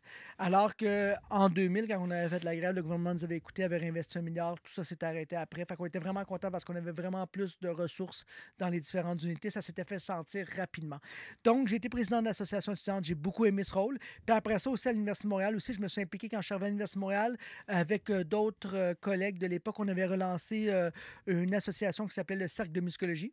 Et là, le Cercle de muscologie, j'ai également été de mémoire président, il me semble que oui. Et puis, euh, on avait un, un espèce de groupe courriel où on, où on animait des discussions, puis c'est souvent moi qui lançais les sujets. J'ai fait ça, je pense, pendant un an. Et donc, euh, fait que je, je me suis impliqué quand j'étais étudiant dans, dans les institutions. Pour moi, c'était- très important. Ça faisait partie aussi d'une vie euh, étudiante active, d'une vie étudiante où c'est agréable. Il Mm. faut pas oublier que c'est des grands moments qu'on passe à l'université quand Ah on oui. vient pour recevoir une formation. Oui. C'est vraiment formateur. Puis c'est pour ça que je suis resté accroché à l'université. J'ai décidé d'en faire une carrière. J'ai décidé que c'était un, un beau milieu de vie pour moi. Je me, je me verrais pas ailleurs que dans une carrière de professeur à l'université, vraiment euh, euh, avec les trois composantes de la tâche. Puis justement, euh, là, tu as été étudiant à l'UCAM. là, tu es directeur du département et musicologue avant tout. Faut pas l'oublier. avant tout. C'est quoi les principales différences entre quand tu étais étudiant puis maintenant que tu occupes un poste de, Ah, ben, de- je de vois tous les enjeux, évidemment. Tout Ouais. ce qui est administratif, autre. Je suis Ouais. confronté à la bureaucratie, Ouais. forcément. Juste la lecture des conventions collectives, c'est pas évident, là. hein. Ah, ouais. Convention et collective, quand vous allez être enseignant euh, primaire ou secondaire, vous allez voir qu'il y a beaucoup, beaucoup, beaucoup Ah ouais, je d'enjeux. sors de ça, moi. J'ai été trois mois en grève. Je travaille au Casino de Montréal. Puis Ah oui? euh, trois mois de grève. euh, là, on vient de, de signer une convention collective. Donc, Ah, c'est euh, complexe, hein? dedans. tous les là. niveaux de Ah. compréhension et tout. Donc, c'est ça, c'est c'est pratiquement de l'herméneutique. Il faut, faut Ah. interpréter des textes. là. là. Ah. Ah oui, exactement. Donc, c'est- très, très demandant. Donc, euh, c'est sûr qu'être directeur aujourd'hui, je vois tous les enjeux. Je vois aussi tout le chemin que j'ai parcouru. Je vois les étapes euh, à travers lesquelles je suis passé. Et être directeur aussi, c'est de pouvoir euh, avoir une influence sur les prises de décision départementales. Donc, forcément, là, on, on travaille, par exemple, à la création d'une maîtrise en musique. C'est pas un secret pour personne. Ça fait longtemps qu'on la veut. Donc, euh, là, là, on avance et puis là, j'essaie de voir comment euh, on peut décider de telle chose pour la maîtrise et telle autre. C'est évidemment en collaboration avec les collègues, mais on essaie de faire avancer les choses. Donc, euh, des fois, on voudrait que ça avance plus vite, comme pour la maîtrise, justement, je voudrais mettre plus de temps. Et là, je manque un peu de temps parce qu'il y a le quotidien. Mais je dirais que c'est ça. Je dirais que quand j'étais étudiant, j'étais très engagé. J'avais des idéaux. Je les ai toujours, mais aujourd'hui, je dois les mettre en contexte d'un travail Ouais. plus euh, d'administrateur dans un département euh, avec les réalités de ce qu'on peut faire ou pas faire. Comme par exemple, en ce moment, on voudrait ouvrir parfois plus de cours, on peut pas Mm. parce qu'on n'a pas assez d'étudiants. Donc, toutes ces réalités comptables-là viennent aujourd'hui euh, me rattraper alors que je voudrais faire telle chose, telle autre. Donc, euh, mais je reste quand même avec mon petit côté où je pense qu'on peut changer les choses, on essaie d'avancer dans certaines prises de décision, on essaie de faire mieux. Euh, et, et des fois, on y arrive, je pense. Hmm. Et, et- et des fois, c'est plus difficile. Donc, euh, voilà. C'est sûr que c'est pas comparable parce que quand tu es étudiante, tu es en formation. Ouais. Donc, tu n'as pas idée à quel point, euh, après ça, ça va être différent, euh, ce dans quoi Ah, tu vas sûr. travailler et tout. Et euh, pourtant, j'avais euh, aujourd'hui un, un collègue qui, à l'époque, me le rappelait souvent, c'était Claude Dauphin.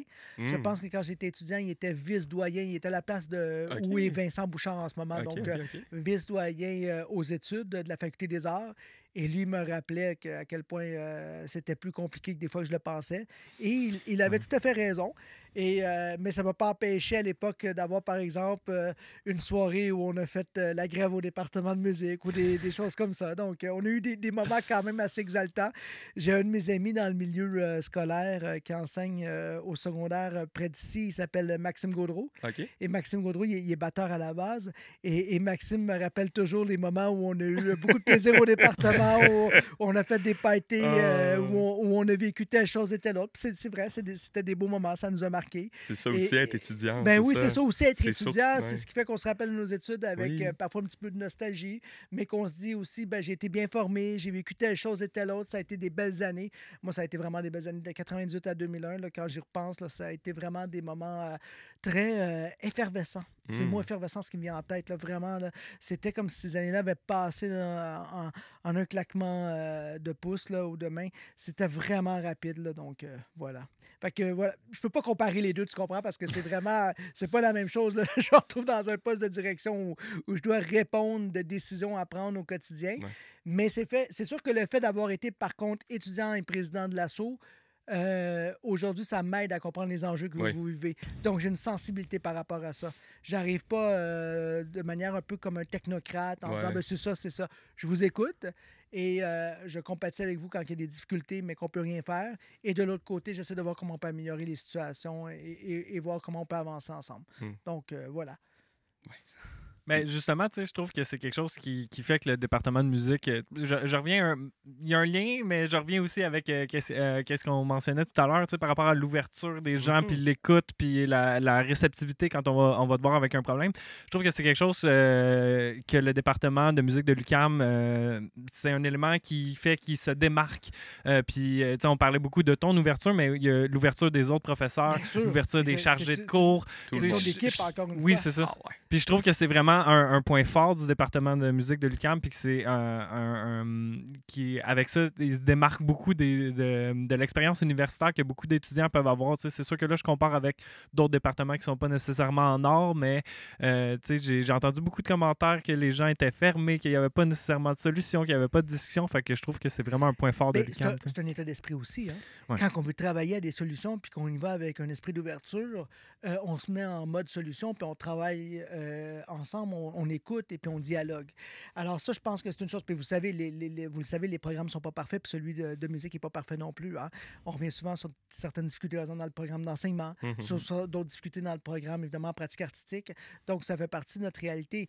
Mais après, euh, on est là pour travailler. Puis quand on se met en mode solution, ben, on est se met en mode écoute aussi. Puis euh, c'est une disposition d'esprit pour moi. C'est vraiment une disposition d'esprit. Je le vois quand les gens sont tout de suite fermés. Ouais. Tout de suite, ils sont fermés parce que des fois, ils veulent pas faire la tâche.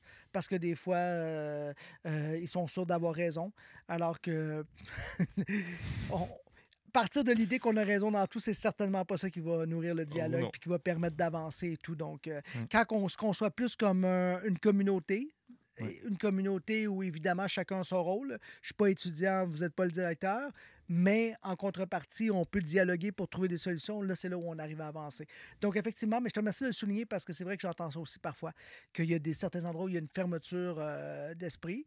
Et puis, il y a une fermeture d'esprit, je pense, parce qu'aussi, on ne veut pas euh, euh, mettre euh, les heures nécessaires des fois pour trouver les solutions. Parce que c'est Mhm. beaucoup d'heures, des fois, il y a Ouais. beaucoup d'échanges. Puis des fois, on arrive puis on aboutit à rien. Ça revient au même, mais au moins, on aura chacun compris les enjeux. Donc, c'est aussi mon rôle d'expliquer pourquoi on ne peut pas faire telle chose ou telle autre, Mhm. comme c'est le rôle également de ma collègue Dominique euh, à la direction des programmes et mes autres collègues aussi. Donc, euh, alors, au moins, quand les gens ils comprennent, puis ils, ils savent pourquoi on ne peut pas aller plus loin, ben au moins, il y a une compréhension. Ouais. Ça, ça s'applique aussi aux politiciens, soit dit en passant. C'est vrai. Si les poli- Non, mais c'est vrai, si un politicien, une politicienne explique pourquoi on ne peut pas aller plus loin, pourquoi cette solution envisagée par la société civile ne peut pas fonctionner, ben ça pourrait aider. Alors que parfois, le politicien va juste dire, ben non, c'est comme ça, puis il ne va pas l'expliquer. Donc, il y a toujours une pédagogie, euh, dans chaque poste qu'on occupe, il y a toujours une pédagogie à faire. Il y a des choses à expliquer. Mais c'est pas facile. Il faut trouver les bons mots, il faut bien l'expliquer. Parfois, on a notre niveau de fatigue, parfois, on en a marre parce qu'on en a fait tellement. Donc, on, fait face à toutes sortes de situations au quotidien, on en accumule. Puis, j'avoue, moi, les périodes de fin de session, c'est pas facile. Mm. Puis souvent, en fin de session, il y en a de la tempête. hein, il y en Ah a. oui. Ouais. Il y a toujours des petites affaires en fin de session que tu Ouais. pas vues, toujours autre chose. Puis quand on était en COVID, c'était quelque chose. Fait que là, au moins, je, je me rassure en disant que oui, peut-être la pandémie pourrait revenir et tout ça, mais on n'est pas au plus fort comme en 2020, 2021. Ah, Parce que ouais. mes deux premières années de mandat, là, ça a été quelque chose. Hein? On est arrivé Ouais. à ce moment-là, nous autres à l'UCAM. Fait qu'on Ah on oui. a juste connu toi comme directeur du département. Ah oui. Puis justement. Mais était c'est un vrai baptême de feu, Ah, là, c'est un vrai baptême de feu. Je me rappelle encore, je pense que c'était le fameux concert, euh, c'était en... Ah oui, en décembre 2020. Non, en, déce- en décembre 2021, le fameux co- euh, concert euh, de chant pop où c'était les examens. Puis tout le monde est rentré dans le 30-80 parce qu'il y avait des trucs à régler et tout ça, puis il y avait des choses qui n'allaient pas. Et puis tout le monde a eu la COVID. Ah. tout le monde qui était au département vrai. cette C'est journée-là. vrai, ça, je me Je pense souviens. que c'était le genre 10 ou 12 Ouais. décembre. Ah il y avait ouais. des examens. Tout le Bam, monde a eu la ouais. COVID. Tout le monde s'est fait tester après. On l'avait tout. Et puis pourtant, on a tous fait attention. On avait des masques et tout. Mais là, c'était trop. Il y en avait trop qui l'avaient accumulé. Puis Ouais. euh, l'air devait être malsain cette journée-là. Il s'est passé quelque chose. Fait qu'on on l'a tous attrapé. Donc euh, voilà. Fait qu'on a tous eu un Noël euh, sur le carreau. Ah, le, le verre était rentré dans la pomme. Exact. exact. Euh, Est-ce qu'il y a une euh, réalisation en tant que professeur ou directeur qui, depuis que justement tu es à l'UCAM, est-ce qu'il y a une réalisation que tu as fait ou euh, une, démarche que tu as entreprise à l'UCAM que, tu es particulièrement fier? Ben, c'est sûr que les embauches de profs, Ouais. chez les profs, c'est toujours quelque chose. Euh, par exemple, le dernier poste qu'on a ouvert et que Vanessa a obtenu, c'est un vraiment. C'est un sentiment de fierté d'une part parce qu'on est allé chercher une collègue de grande qualité euh, qui travaille et qui est complémentaire avec moi. On est les deux musicologues de la boîte, Vanessa et moi. Et ce travail-là pour ouvrir le poste été important. Puis c'est vraiment plusieurs étapes. Après ça, accompagner le professeur quand il rentre. Donc ça, j'en suis particulièrement fier. J'ai procédé à deux embauches depuis que je suis en poste. Donc euh, euh, Vanessa et Gina. Gina Wright également. Mhm. C'est deux collègues que j'estime beaucoup, que j'aime Ah beaucoup. ouais. Donc, je suis très, très, très content d'a- d'avoir travaillé ça. Alors, ça, c'est des belles réalisations. Après, ça peut être euh, tout simplement de réaliser des. Par exemple, euh, avec Stéphane, on est passé à travers toute la période d'évaluation de programme. Ça a été beaucoup de travail. D'abord, on fait une auto-évaluation. Après ça, on soit des experts externes. On passe par tout un processus. Ça a été beaucoup de travail. Euh, ensuite, je vous dirais des fois de juste maintenir le bateau en marche. Ouais. Ah, C'est une belle bateau- réalisation en soi. C'est ça, oui, tout à fait. De pas faire trop- que tout où- est en où on place, pourrait ouais. avoir l'image du camion qui, euh, qui, qui charrie des, euh, des, des pierres et puis il ne faut pas que les pierres partent dans tous les sens. Ouais. Donc, euh, juste avoir cette image de, de quelque chose qui roule sans que tout tombe, ça, c'est quand même quelque chose aussi. Sur le plan personnel, là, si on parle de ma carrière de musicologue, c'est certain que la publication de mon essai chez XYZ Éditeur en, deux- en mars 2021, le classique fait pop, Mhm. Ça, vraiment, euh, ça a été pour moi vraiment un moment euh, fébrile de ma carrière. Premièrement, il y a eu une réception à laquelle je ne m'attendais pas. Euh, d'a- D'avoir été jusqu'à la télé, d'être passé à la télé Ouais. pour parler de mon essai, ça, je pense même mon éditrice, elle ne s'attendait pas à ça. Tout le monde était comme un peu euh, impressionné par la couverture médiatique à laquelle j'ai eu le droit. Donc, ça, j'étais vraiment, là, je surfais sur un nuage. Là, là, j'étais... Ouais. En mode wow, qu'est-ce qui se passe? Donc, ça, ça a été vraiment un moment marquant, un moment euh, charnière de ma carrière. Et surtout, ce que, ce que, ce que j'aime de, de mon essai, c'est que c'est l'aboutissement de plusieurs années à l'UCAM et de travail avec justement les cours dont on parlait tantôt, musique et des sociétés 1 et 2, et de, de- de présenter une autre vision des rapports classiques et populaires. Ouais. Et, et- et ça, j'en étais particulièrement fier. Surtout que pour un musicologue, euh, c'est je dirais pour en- environ la plupart des scientifiques qui sont en sciences humaines, et c'est vrai pour un musicologue, publier un livre, c'est toujours un moment important. C'est toujours un moment fort. C'est comme un bébé qu'on porte et puis qu'on met au monde. Alors, le fait d'avoir euh, accouché de cet essai-là, euh, parce que j'ai, euh, auparavant, j'avais pensé à publier un livre sur telle chose, sur tel autre sujet et tout, mais je voyais pas la plus-value. Ma thèse de doctorat, elle était déjà accessible, donc je voyais pas la nécessité de la transformer en livre. Après ça, il y avait eu un autre projet de livre, mais je trouvais que ça prenait trop d'ampleur, puis c'était pas assez resserré par rapport au sujet. Euh, Je vais le publier un jour, là, mais... Et là, quand il y a eu cette idée de dire, Danick, qu'est-ce que tu apportes dans le fond au département de musique, dans tes cours de musique et des sociétés? C'est ces rapports entre classique et Ouais. populaire. C'est ce qui fait que tu as des étudiants de profils différents et que ces étudiants de profils-là différents aussi euh, se nourrissent euh, de ce que tu leur présentes et sont la démonstration qu'on est passé à un autre niveau parce qu'ils sont de profils différents, classique ou pop. Et, et c'est là qu'avec quand j'ai écrit mon essai, j'étais vraiment euh, à fond dedans. Et là, je me suis dit, OK, il y a vraiment quelque chose qui, qui, qui- qui va se produire pour moi à ce moment-là. Puis ça a été une belle publication, l'essai. Et on m'en parle encore de l'essai. Je sens qu'il est resté. euh, je, je- je sens qu'il y a quelque chose d'important qui a été publié Oui. à ce moment-là. Euh, sans me vanter, là, mais je, je sens par la réception, par les ventes, par, euh, par, par aussi par euh, le fait que le- l'essai soit de plus en plus cité, qu'il soit aussi utilisé, parfois dans les institutions, juste pour défendre, par exemple, le populaire dans les institutions classiques ou autres. Alors, je sens qu'il y, une contribution là. Alors, euh, c'est sûr que pour moi, ça reste un moment important. C'est quand même beaucoup de choses, hein, quand même. hein, quand Bien sûr, bien sûr, bien sûr. Oui, oui, tout à fait. C'est c'est certain que dans une carrière, on ne se le cachera pas, euh, la quarantaine, souvent, c'est un moment d'explosion de la carrière. Ouais. Euh, dans la vingtaine, on est formé. Dans la trentaine, on pose ses jalons, on commence à comprendre. Mais là, dans la quarantaine, on sent qu'on est plus en maîtrise de son métier. On sent qu'on on est, on a aussi l'énergie pour, euh, pour contribuer, pour produire.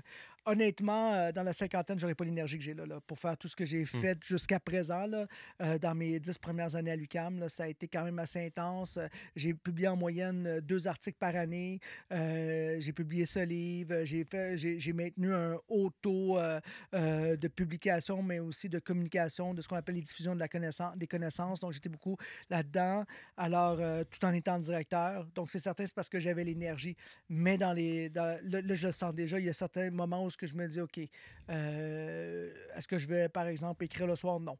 Là, je vais me reposer le soir. Donc, j'ai j'ai pas le choix à un certain moment de dire, OK, mes heures de repos sont vraiment Oui. importantes, j'y tiens pour être en forme puis pour y aller tranquillement. Mais ça n'a pas été du sacrifice pour autant. Ça a été vraiment des moments d'exaltation, de passion. Quand j'ai écrit le classique fait pop, je l'ai écrit à partir. Il avait été commencé avant la pandémie, mais quand la pandémie est arrivée, je me suis retrouvé pendant comme.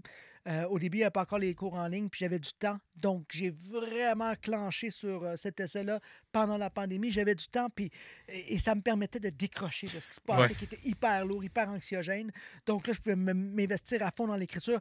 Et moi, quand je pars dans l'écriture, je suis comme en transe. Ouais. Au début, c'est un peu difficile parfois juste me mettre dedans, mais quand l'écriture part, puis là, je me sens bien, je vois plus le temps passer. C'est Mhm. comme si j'étais dans mon élément. Donc, c'est certain que ces moments-là que je me donne pour l'écriture me font aussi du bien. Mhm. On pourrait penser que se dira, euh, euh, est-ce qu'il écrit euh, tous les soirs après son, ses journées de travail comme directeur? La réponse est non. C'est juste que je me donne des moments d'écriture. Ouais. Donc, il y a des moments où je me dis, bon, ouais, par exemple, cette plage-là, là, c'est comme si j'enseignais. Par exemple, je sais pas moi, un jeudi après-midi de 13h à 16h, je ne réponds pas à des courriels. Je me concentre vraiment sur l'écriture. Et après 16h, je vais régler toutes les urgences, puis là, je vais régler certaines choses. C'est comme ça qu'on avance. Ouais. Parce que sinon, on se disperse, puis on peut toujours, toujours être dérangé. On peut toujours euh, manquer de concentration. Donc, c'est comme ça. Là, j'ai un nouvel essai qui arrive bientôt. Donc, euh, il, veut- il est prêt, en fait. Il, il vient d'être imprimé. C'est au, euh, aux éditions universitaires de Dijon. OK? Ça s'appelle euh, Musique classique au 21e siècle, le pari de la nouveauté et de la différence. Hmm. Donc, musique classique au 21e siècle, le pari de la nouveauté et de la différence. Et euh, c'est un court essai. Donc, euh, on est dans environ dans les 35 000 mots. Et euh, il vise à montrer comment la musique, les musiques classiques se renouvellent à travers des ouvertures, comme par exemple musique de film, musique de jeux vidéo et autres. Et ça revient sur toutes les questions de canonisation, comment on s'est concentré sur certains compositeurs. Le sujet, je l'avais effleuré un petit peu dans le classique fait pop, mais je ne le traite vraiment pas de, la- la- de la même façon. Là, je reviens vraiment, je pose des, des bases théoriques pour comprendre toute notre relation au classique. Et là, je vais plus loin pour montrer comment aujourd'hui il y a des ouvertures, euh, comment ça se renouvelle et comment on re-questionne l'autorité de certains compositeurs comme Beethoven, comment on ouvre vers, euh, par exemple, euh, les compositrices, comment on renouvelle le répertoire. Le grand sujet, c'est le renouvellement du répertoire. Et les- il y a des mots-clés que j'utilise dans cet essai-là comme euh, le rééquilibrage Ouais. des forces en musique classique pour montrer comment il y a d'autres avenues euh, que celles qu'on a toujours envisagées. Mhm. Et euh, j'explore aussi les carrières de trois personnes qui m'inspirent beaucoup. Yannick Nézet-Séguin, parce que je le trouve inspirant parce qu'il prend position puis Oui. il n'a pas peur d'inviter à renouveler le répertoire. La même chose avec Barbara Negan, la chef d'orchestre qui est aussi chanteuse, qui chante en dirigeant. C'est très impressionnant, impressionnant. Et euh, David euh, Grelzamer, qui est justement à Montréal là, dans ces temps-ci. Et David Grelzamer, lui, euh, il, est du co- il il est du côté de la Suisse. Il est à la fois chef d'orchestre et euh, pianiste. Et lui aussi, il fait preuve d'une grande ouverture d'esprit dans ses répertoires, dans l'exploration aussi des musiques populaires, parce que je parle aussi des phénomènes de crossover. Ouais. Comment on amène le, la- le populaire du côté du classique, que ce soit dans le classique symphonique, que ce soit évidemment dans les artistes euh, populaires qui viennent chanter euh, en milieu classique, comme euh, on a fait beaucoup avec le hip-hop ces dernières années. Donc voilà, c'est- le nouvel essai, là, il sort euh, en novembre euh, 2023. Ah, c'est très bientôt, là. Oui, tout à fait. pouvoir- On va pouvoir les saluer. Ah, mais il est tout chaud, il est tout chaud, Il est toujours tout prêt. il est tout chaud. En fait, euh, mon collègue Philippe Gonin euh, de l'Université de Bourgogne arrive la semaine prochaine à Montréal. Il m'apporte mes copies. Donc, il va m'apporter mes copies de tout, euh, mes, mes- mes- mes copies d'auteur. Et après ça, l'essai sort, donc en France en novembre. Et il va être ici au Canada à partir de décembre. Et on en fera vraiment la promotion à partir de janvier 2024. Moi, je me souviens de ton essai Le classique fait pub, justement. Moi, je travaillais au Archambault, qui est juste à côté. Ah, quand, quand il était ouvert? Quand il était ouvert. Quand il était ouvert. Et euh, justement, euh, justement j'ai commencé à, j'ai commencé à étudier à, à l'UQAM à peu près dans les mêmes temps. Et euh, je me souviens, je me promène, puis j'avais, tu nous avais, tu t'étais présenté au début de notre bac et tout. Puis je me promène dans les allées, puis il y a juste un livre qui attire mon attention. Puis c'était, j'ai vu Danny Trottier, puis j'étais, ah, c'est- ah! Fait que là, je suis allé vérifier, puis c'était toi. Puis justement, à chaque fois, tu sais, des fois, je faisais de la caisse ou whatever, puis à chaque fois, je voyais quelqu'un acheter ton livre, j'étais comme, ah! Donc ben hot, mon directeur, tu sais. Je le trouvais cool. gentil. Mais c'est tu sais, genre, je trouve ça super concret, genre, justement. Ouais, de- Ah, mais c'est sûr. hein, Ouais. Publier un livre, c'est pour, pour ça que pour un, un scientifique, publier un livre, c'est un moment d'un peu de consécration en même Ouais. temps parce que euh, c'est rare que le public euh, va te dire quand, par exemple, ils ont consulté ton article. hein. Ouais. Un article, on le trouve, on le lit et tout ça, mais ça n'a pas la même dimension. Un ouvrage, on rentre vraiment Hmm. euh, dans, plus dans la tête d'un auteur, on le lit, Oui. en tout cas, on se l'approprie, il y a toute une relation aussi à l'objet. Et puis, j'étais très content des choix de mon éditrice. le- le- par exemple, le, le vinyle qu'on Oui. voit sur la Ouais. Couverture. Il est super beau. Il est super beau, noir, avec un verre euh, fluo un peu qui accroche l'œil. Donc, euh, ça a été vraiment très bien pensé. Donc, j'ai j'ai été euh, et je les salue. euh, L'équipe euh, de XYZ Édition, ils m'ont vraiment bien accompagné, vraiment à tous les niveaux. Euh, puis euh, j'ai été choyé comme auteur, là, vraiment. Puis ils m'ont laissé aussi. euh, il y avait des attentes, là, parce qu'il fallait quand même, dans un essai, il faut prendre position. Donc Ouais. ça, c'est important. hein. C'est la différence entre une monographie scientifique et un essai. Un essai, il peut être scientifique, donc il va avoir un bagage conceptuel et tout, mais il faut défendre un point de vue. Alors que dans une monographie, on défend, mais c'est plus scientifique. Il y a plus euh, beaucoup d'épistémologie, par exemple, dans une monographie scientifique. Alors, bref, euh, tout ça pour dire que je suis très content du travail qu'ils ont fait. Puis, effectivement, ils accrochent. Et euh, il y a des gens, des fois, qui m'ont accro- qui m'ont arrêté dans la rue. Ils m'ont dit qu'ils avaient acheté mon essai, puis Oh. m'en parlé. Alors, ça, ça m'a Ah, ouais. beaucoup touché. Et puis, euh, les ventes aussi, quand même. on est dans les centaines de copies vendues, donc près de 1000. Donc, alors, pour moi, ça, ça me touche beaucoup parce que on est dans un monde de l'édition, c'est pas facile de vendre des copies. Ouais. Puis surtout en, en sciences, vendre des copies, c'est Ouais. des fois, on va jusqu'à 200, 300. Moi, je suis au-dessus de ça, là, les, les copies. Donc, euh, je suis très content euh, euh, de la réception de l'ouvrage, de sa, de sa trajectoire et tout. Donc, pour moi, c'est vraiment un beau moment, vraiment, de, de ma carrière. Et puis, ma carrière aussi, un plus d'auteur, parce que forcément, ou d'expert, en tout cas, d'expert dans, dans, dans le, disons, dans l'espace public. Et c'est ce qui fait aussi que j'ai une bonne réception, c'est que ça avait été construit sur plusieurs années de présence dans les Ouais. médias et autres. Fait que c'est ce qui fait que le tuilage s'est fait facilement quand l'ouvrage est sorti. Euh, déjà, la presse, de faire la une de la presse avec mon essai, ça, c'était vraiment... euh, ça, vraiment, je m'y attendais pas. euh, pas la une, disons, directe, mais dans les unes de... de surtout... Des différents du- cahiers. Oui, du, du grand cahier, du côté surtout des arts. Avoir ma photo avec titré au-delà, je pense que c'était les barrières classiques et pop s'estompe ou un truc comme ça. là, pourrez aller voir là, si vous faites une recherche sur Google. Vous allez trouver facilement l'article, mais c'était vraiment quelque chose. euh, les gens m'écrivaient pour m'en parler. Alors, euh, oui, c'est un moment fébrile. Je pense pas reconnaître ça avec d'autres essais. Peut-être. Je connais pas l'avenir, mais euh, ce moment-là a vraiment été pour moi un petit peu une espèce de consécration aussi médiatique. Vraiment, euh, ça a été très, très, très fébrile. Ça serait la fin du podcast. Ça a passé tellement vite. Ben oui, puis on a exploré plusieurs sujets. Ben oui. Merci. Des Sans très le belles savoir, questions. sans le savoir, tu as passé à Euh, travers tout le plan Ben, de- J'avoue que la question la plus ouais. difficile qui me reste encore dans l'esprit, Ouais. c'est d'étudiant en directeur, tu sais, parce Ouais. que c'est vraiment comparer euh, euh, deux, sphères d'activité tellement différentes. Mais euh, effectivement, c'est certain que le fait d'avoir étudiant, été étudiant, a été une expérience bénéfique pour après ça être de professeur et effectivement être directeur, ça c'est certain. Ce qui fait que je peux euh, euh, me placer dans une situation euh, des fois de me mettre à votre place, de, faire preuve, je cherche le mot là, mais de faire preuve de compassion ou autre par rapport à ce que vous vivez, tout ça, ou, ou tout simplement être dans, dans- dans un sentiment altier. C'est ça, je cherchais le mot, là, je n'ai pas, j'ai pas le mot juste, mais vous comprenez ce que je veux dire. Ouais. Donc, euh, de, de faire preuve d'écoute, en tout cas, ça c'est certain. Euh, juste avant de terminer, je t'en Ouais. avais parlé juste un peu. On l'a essayé avec Hélène. Dans le fond, ça serait un petit 20 questions en rafale. Ah Puis oui, c'est. ça, il me semblait aussi Oui, qu'il y avait un oui, autre oui, c'est segment. ça. Oui. C'est ça, c'est ça, OK. Puis, dans le fond, c'est ça. Justement, je vais te présenter deux options et tu choisis celle qui te, te parle le plus entre les deux. C'est des questions un peu. euh, pas banales, mais qui peuvent refléter un peu justement qui que t'es euh, en tant que, que, que, que, que- que musicologue ou en tant qu'individu. En euh, tant qu'individu au-delà de la musicologie, Ouais. parce que j'ai une vie au-delà de la musicologie. Ouais. Je tiens à le dire, Oui. la direction. Euh, là, on, on sait que ça va peut-être être un peu crève-cœur, mais le, le- le but de l'exercice, c'est vraiment de choisir un ou l'autre sans apporter de justification. Parfait. Si c'est vraiment important pour toi d'apporter une justification, comme euh, on va te laisser un moment à la fin pour euh, préciser si nécessaire, mais on veut vraiment une réponse là, OK, euh, le plus rapidement possible. OK, parfait. Excellent, excellent. Parfait. Donc, on va commencer ça maintenant. Puis, Ouais. tu sais, on se met pas de barrière de temps. On avait essayé une barrière de temps avec Hélène. Puis, finalement, on voulait juste tout entendre les questions. Donc, Parfait. euh, Excellent. mais le plus, le plus instinctivement possible, sans nécessairement de justification, on, mais, on justifiera mais je par la prends suite. une des deux questions juste pour être sûr de comprendre ou je donne... euh, C'est pas une question, c'est je te propose Euh, deux trucs, puis tu me ah, dis lequel, ouais, des deux lequel te des rejoint deux? le. Ah, classique, mettons, Ah ouais. euh, bière ou vin. Ah, OK, Euh, parfait. Excellent, excellent, excellent. Ah ouais, clenche-moi ça. Euh, parfait. On commence ça. Maintenant, enseignement individuel ou en groupe? En groupe. En groupe. Euh, musique classique ou pop? Musique euh, pop. Pop. Bière ou vin? 20. Bach ou Beethoven? Euh, Beethoven. Étudier à l'université ou enseigner à l'université? Enseigné à l'université. Cours en ligne ou en présentiel? Cours en présentiel. Réseaux sociaux ou journaux? Journaux.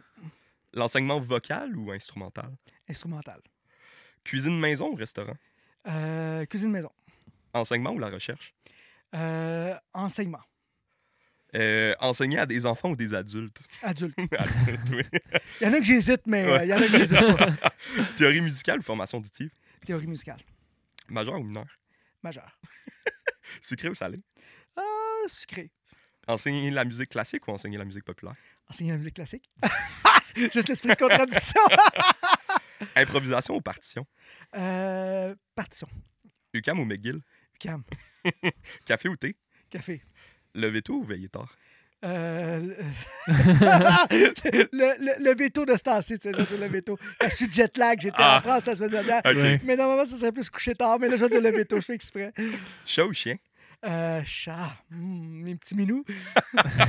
non, c'est vrai, j'en ai deux, donc euh, Ansel et Gretel. Ça Ah. s'invente pas, n'est-ce pas? Danser ou chanter? Ah, danser. Danser. Euh, comédie musicale ou opéra? Opéra. Et voilà, c'était tout. Non, mais on continue, j'en veux On continue! On veut d'autres. En tout cas, je, je me redécouvre. Ouais, tu te redécouvres un peu. Non, mais j'a- j'avoue qu'il y en a, classique et pop, là, j'ai pas le choix. Bach, Beethoven, après ça, je me suis dit, c'est vrai que j'écoute autant Bach que Beethoven. Donc, il y en a certains, mais il y en a vraiment. euh, Tu sais, j'ai dit café parce que je prends mon café tous les Ouais. jours. Mais thé, j'aime vraiment. euh, Je suis un amateur de rooibos, donc je Ouais. prends aussi des thés et tout Ah ça. oui. Donc, euh, alors voilà. On n'est pas sur une seule chose dans la vie, hein? On Non, c'est sûr. Mais C'est ça que j'aime aussi, leçons. voir aussi le tiraillement un peu entre deux Oui, choix. ah oui, puis qu'est-ce qui va l'emporter entre les Ben deux si on a le choix entre un seul des deux? Tu euh? vois, je dis sucré, alors que euh, mes habitudes de vie font en sorte maintenant que je dois faire attention au sucre, surtout le soir ou tout ça. Je suis pas Ok. diabétique, mais je dois faire attention parce que je sens des fois quand je prends trop de sucre, la fatigue et tout.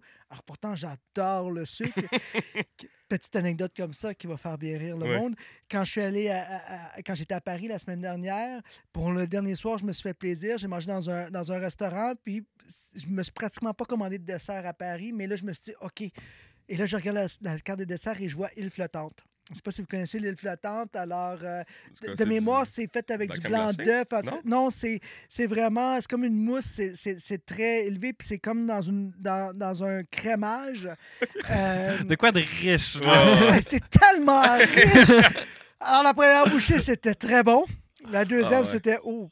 La troisième, et, et- et là, c'est drôle parce que j'avais envoyé la photo à ma conjointe parce qu'elle n'était Oui. pas avec moi. J'avais montré le début de l'île, mais c'était énorme. Elle dit c'est, ça, ressemble à, ça ressemble à un repas tellement Ouais. c'est énorme. Et j'en ai mangé la moitié. Je déteste gaspiller, mais là, j'ai pas eu le choix parce Ouais. que j'étais plus capable. Et là, j'ai envoyé la photo avec euh, la, dit, moitié, oui. Elle dit, je m'y attendais. Je dis, Ben oui, écoute, je peux pas aller plus loin. C'était vraiment. Donc, tu vois, le sucré, j'adore, mais euh, forcé de constater en vieillissant que je peux plus le supporter Ouais. autant qu'avant. Alors, quand j'étais jeune, Ah ouais. ça passait. voilà, ben merci beaucoup. Ben, merci. Ben, merci à toi David. d'être Puis on veut juste te laisser une petite place aussi en, en fin de podcast pour, euh, te, pour justement, si on veut en apprendre plus sur toi, c'est où qu'on te retrouve? Est-ce que tu as un site web? Est-ce que... La page des professeurs de l'UQAM, Ouais. donc j'ai ma page de, de, de- de prof. C'est certain qu'on peut retrouver aussi euh, toutes mes publications en ligne, donc Oui. euh, n'hésitez pas, que ce soit mon nouvel essai qui arrive, là, donc euh, je vous invite à, à vous le procurer. donc, euh, surtout qu'il ne sera pas cher, je pense, parce que c'est tout petit. Donc, en tout cas, je pense qu'en en Europe, il est en bas de 10 euros, puis ici, je n'ai pas encore le prix, mais ça ne devrait pas dépasser normalement les 20 Donc, euh, Bon. ça, ça, c'est une bonne nouvelle, c'est quand même accessible. Et puis non, n'hésitez pas. Puis vous pouvez toujours entrer en communication avec moi. Je le, je le dis à chaque fois euh, que je rencontre des gens. Mon adresse électronique est connue. euh, la même chose pour les autres collègues de l'UCAM. Donc vous m'écrivez. Puis euh, je réponds quand même assez vite à mes courriels. hein, je Oui. pense. OK. Tout Excellent. à fait. Merci beaucoup d'avoir été avec nous, Danick. plaisir. Et on se retrouve pour le prochain épisode qui va être avec euh, Hans, Oui. un autre professeur. ici Collègue Hans département. Barnett. On a hâte de le recevoir. Donc, euh, merci à tous et euh, merci, Danick. fait plaisir. Et c'est tout. Ça fait comme ça. Super. Ah, Merci les gars. Ben oui. Ah, mais j'y avais pas pensé, mais il y avait un lien entre notre. euh, tu sais, quand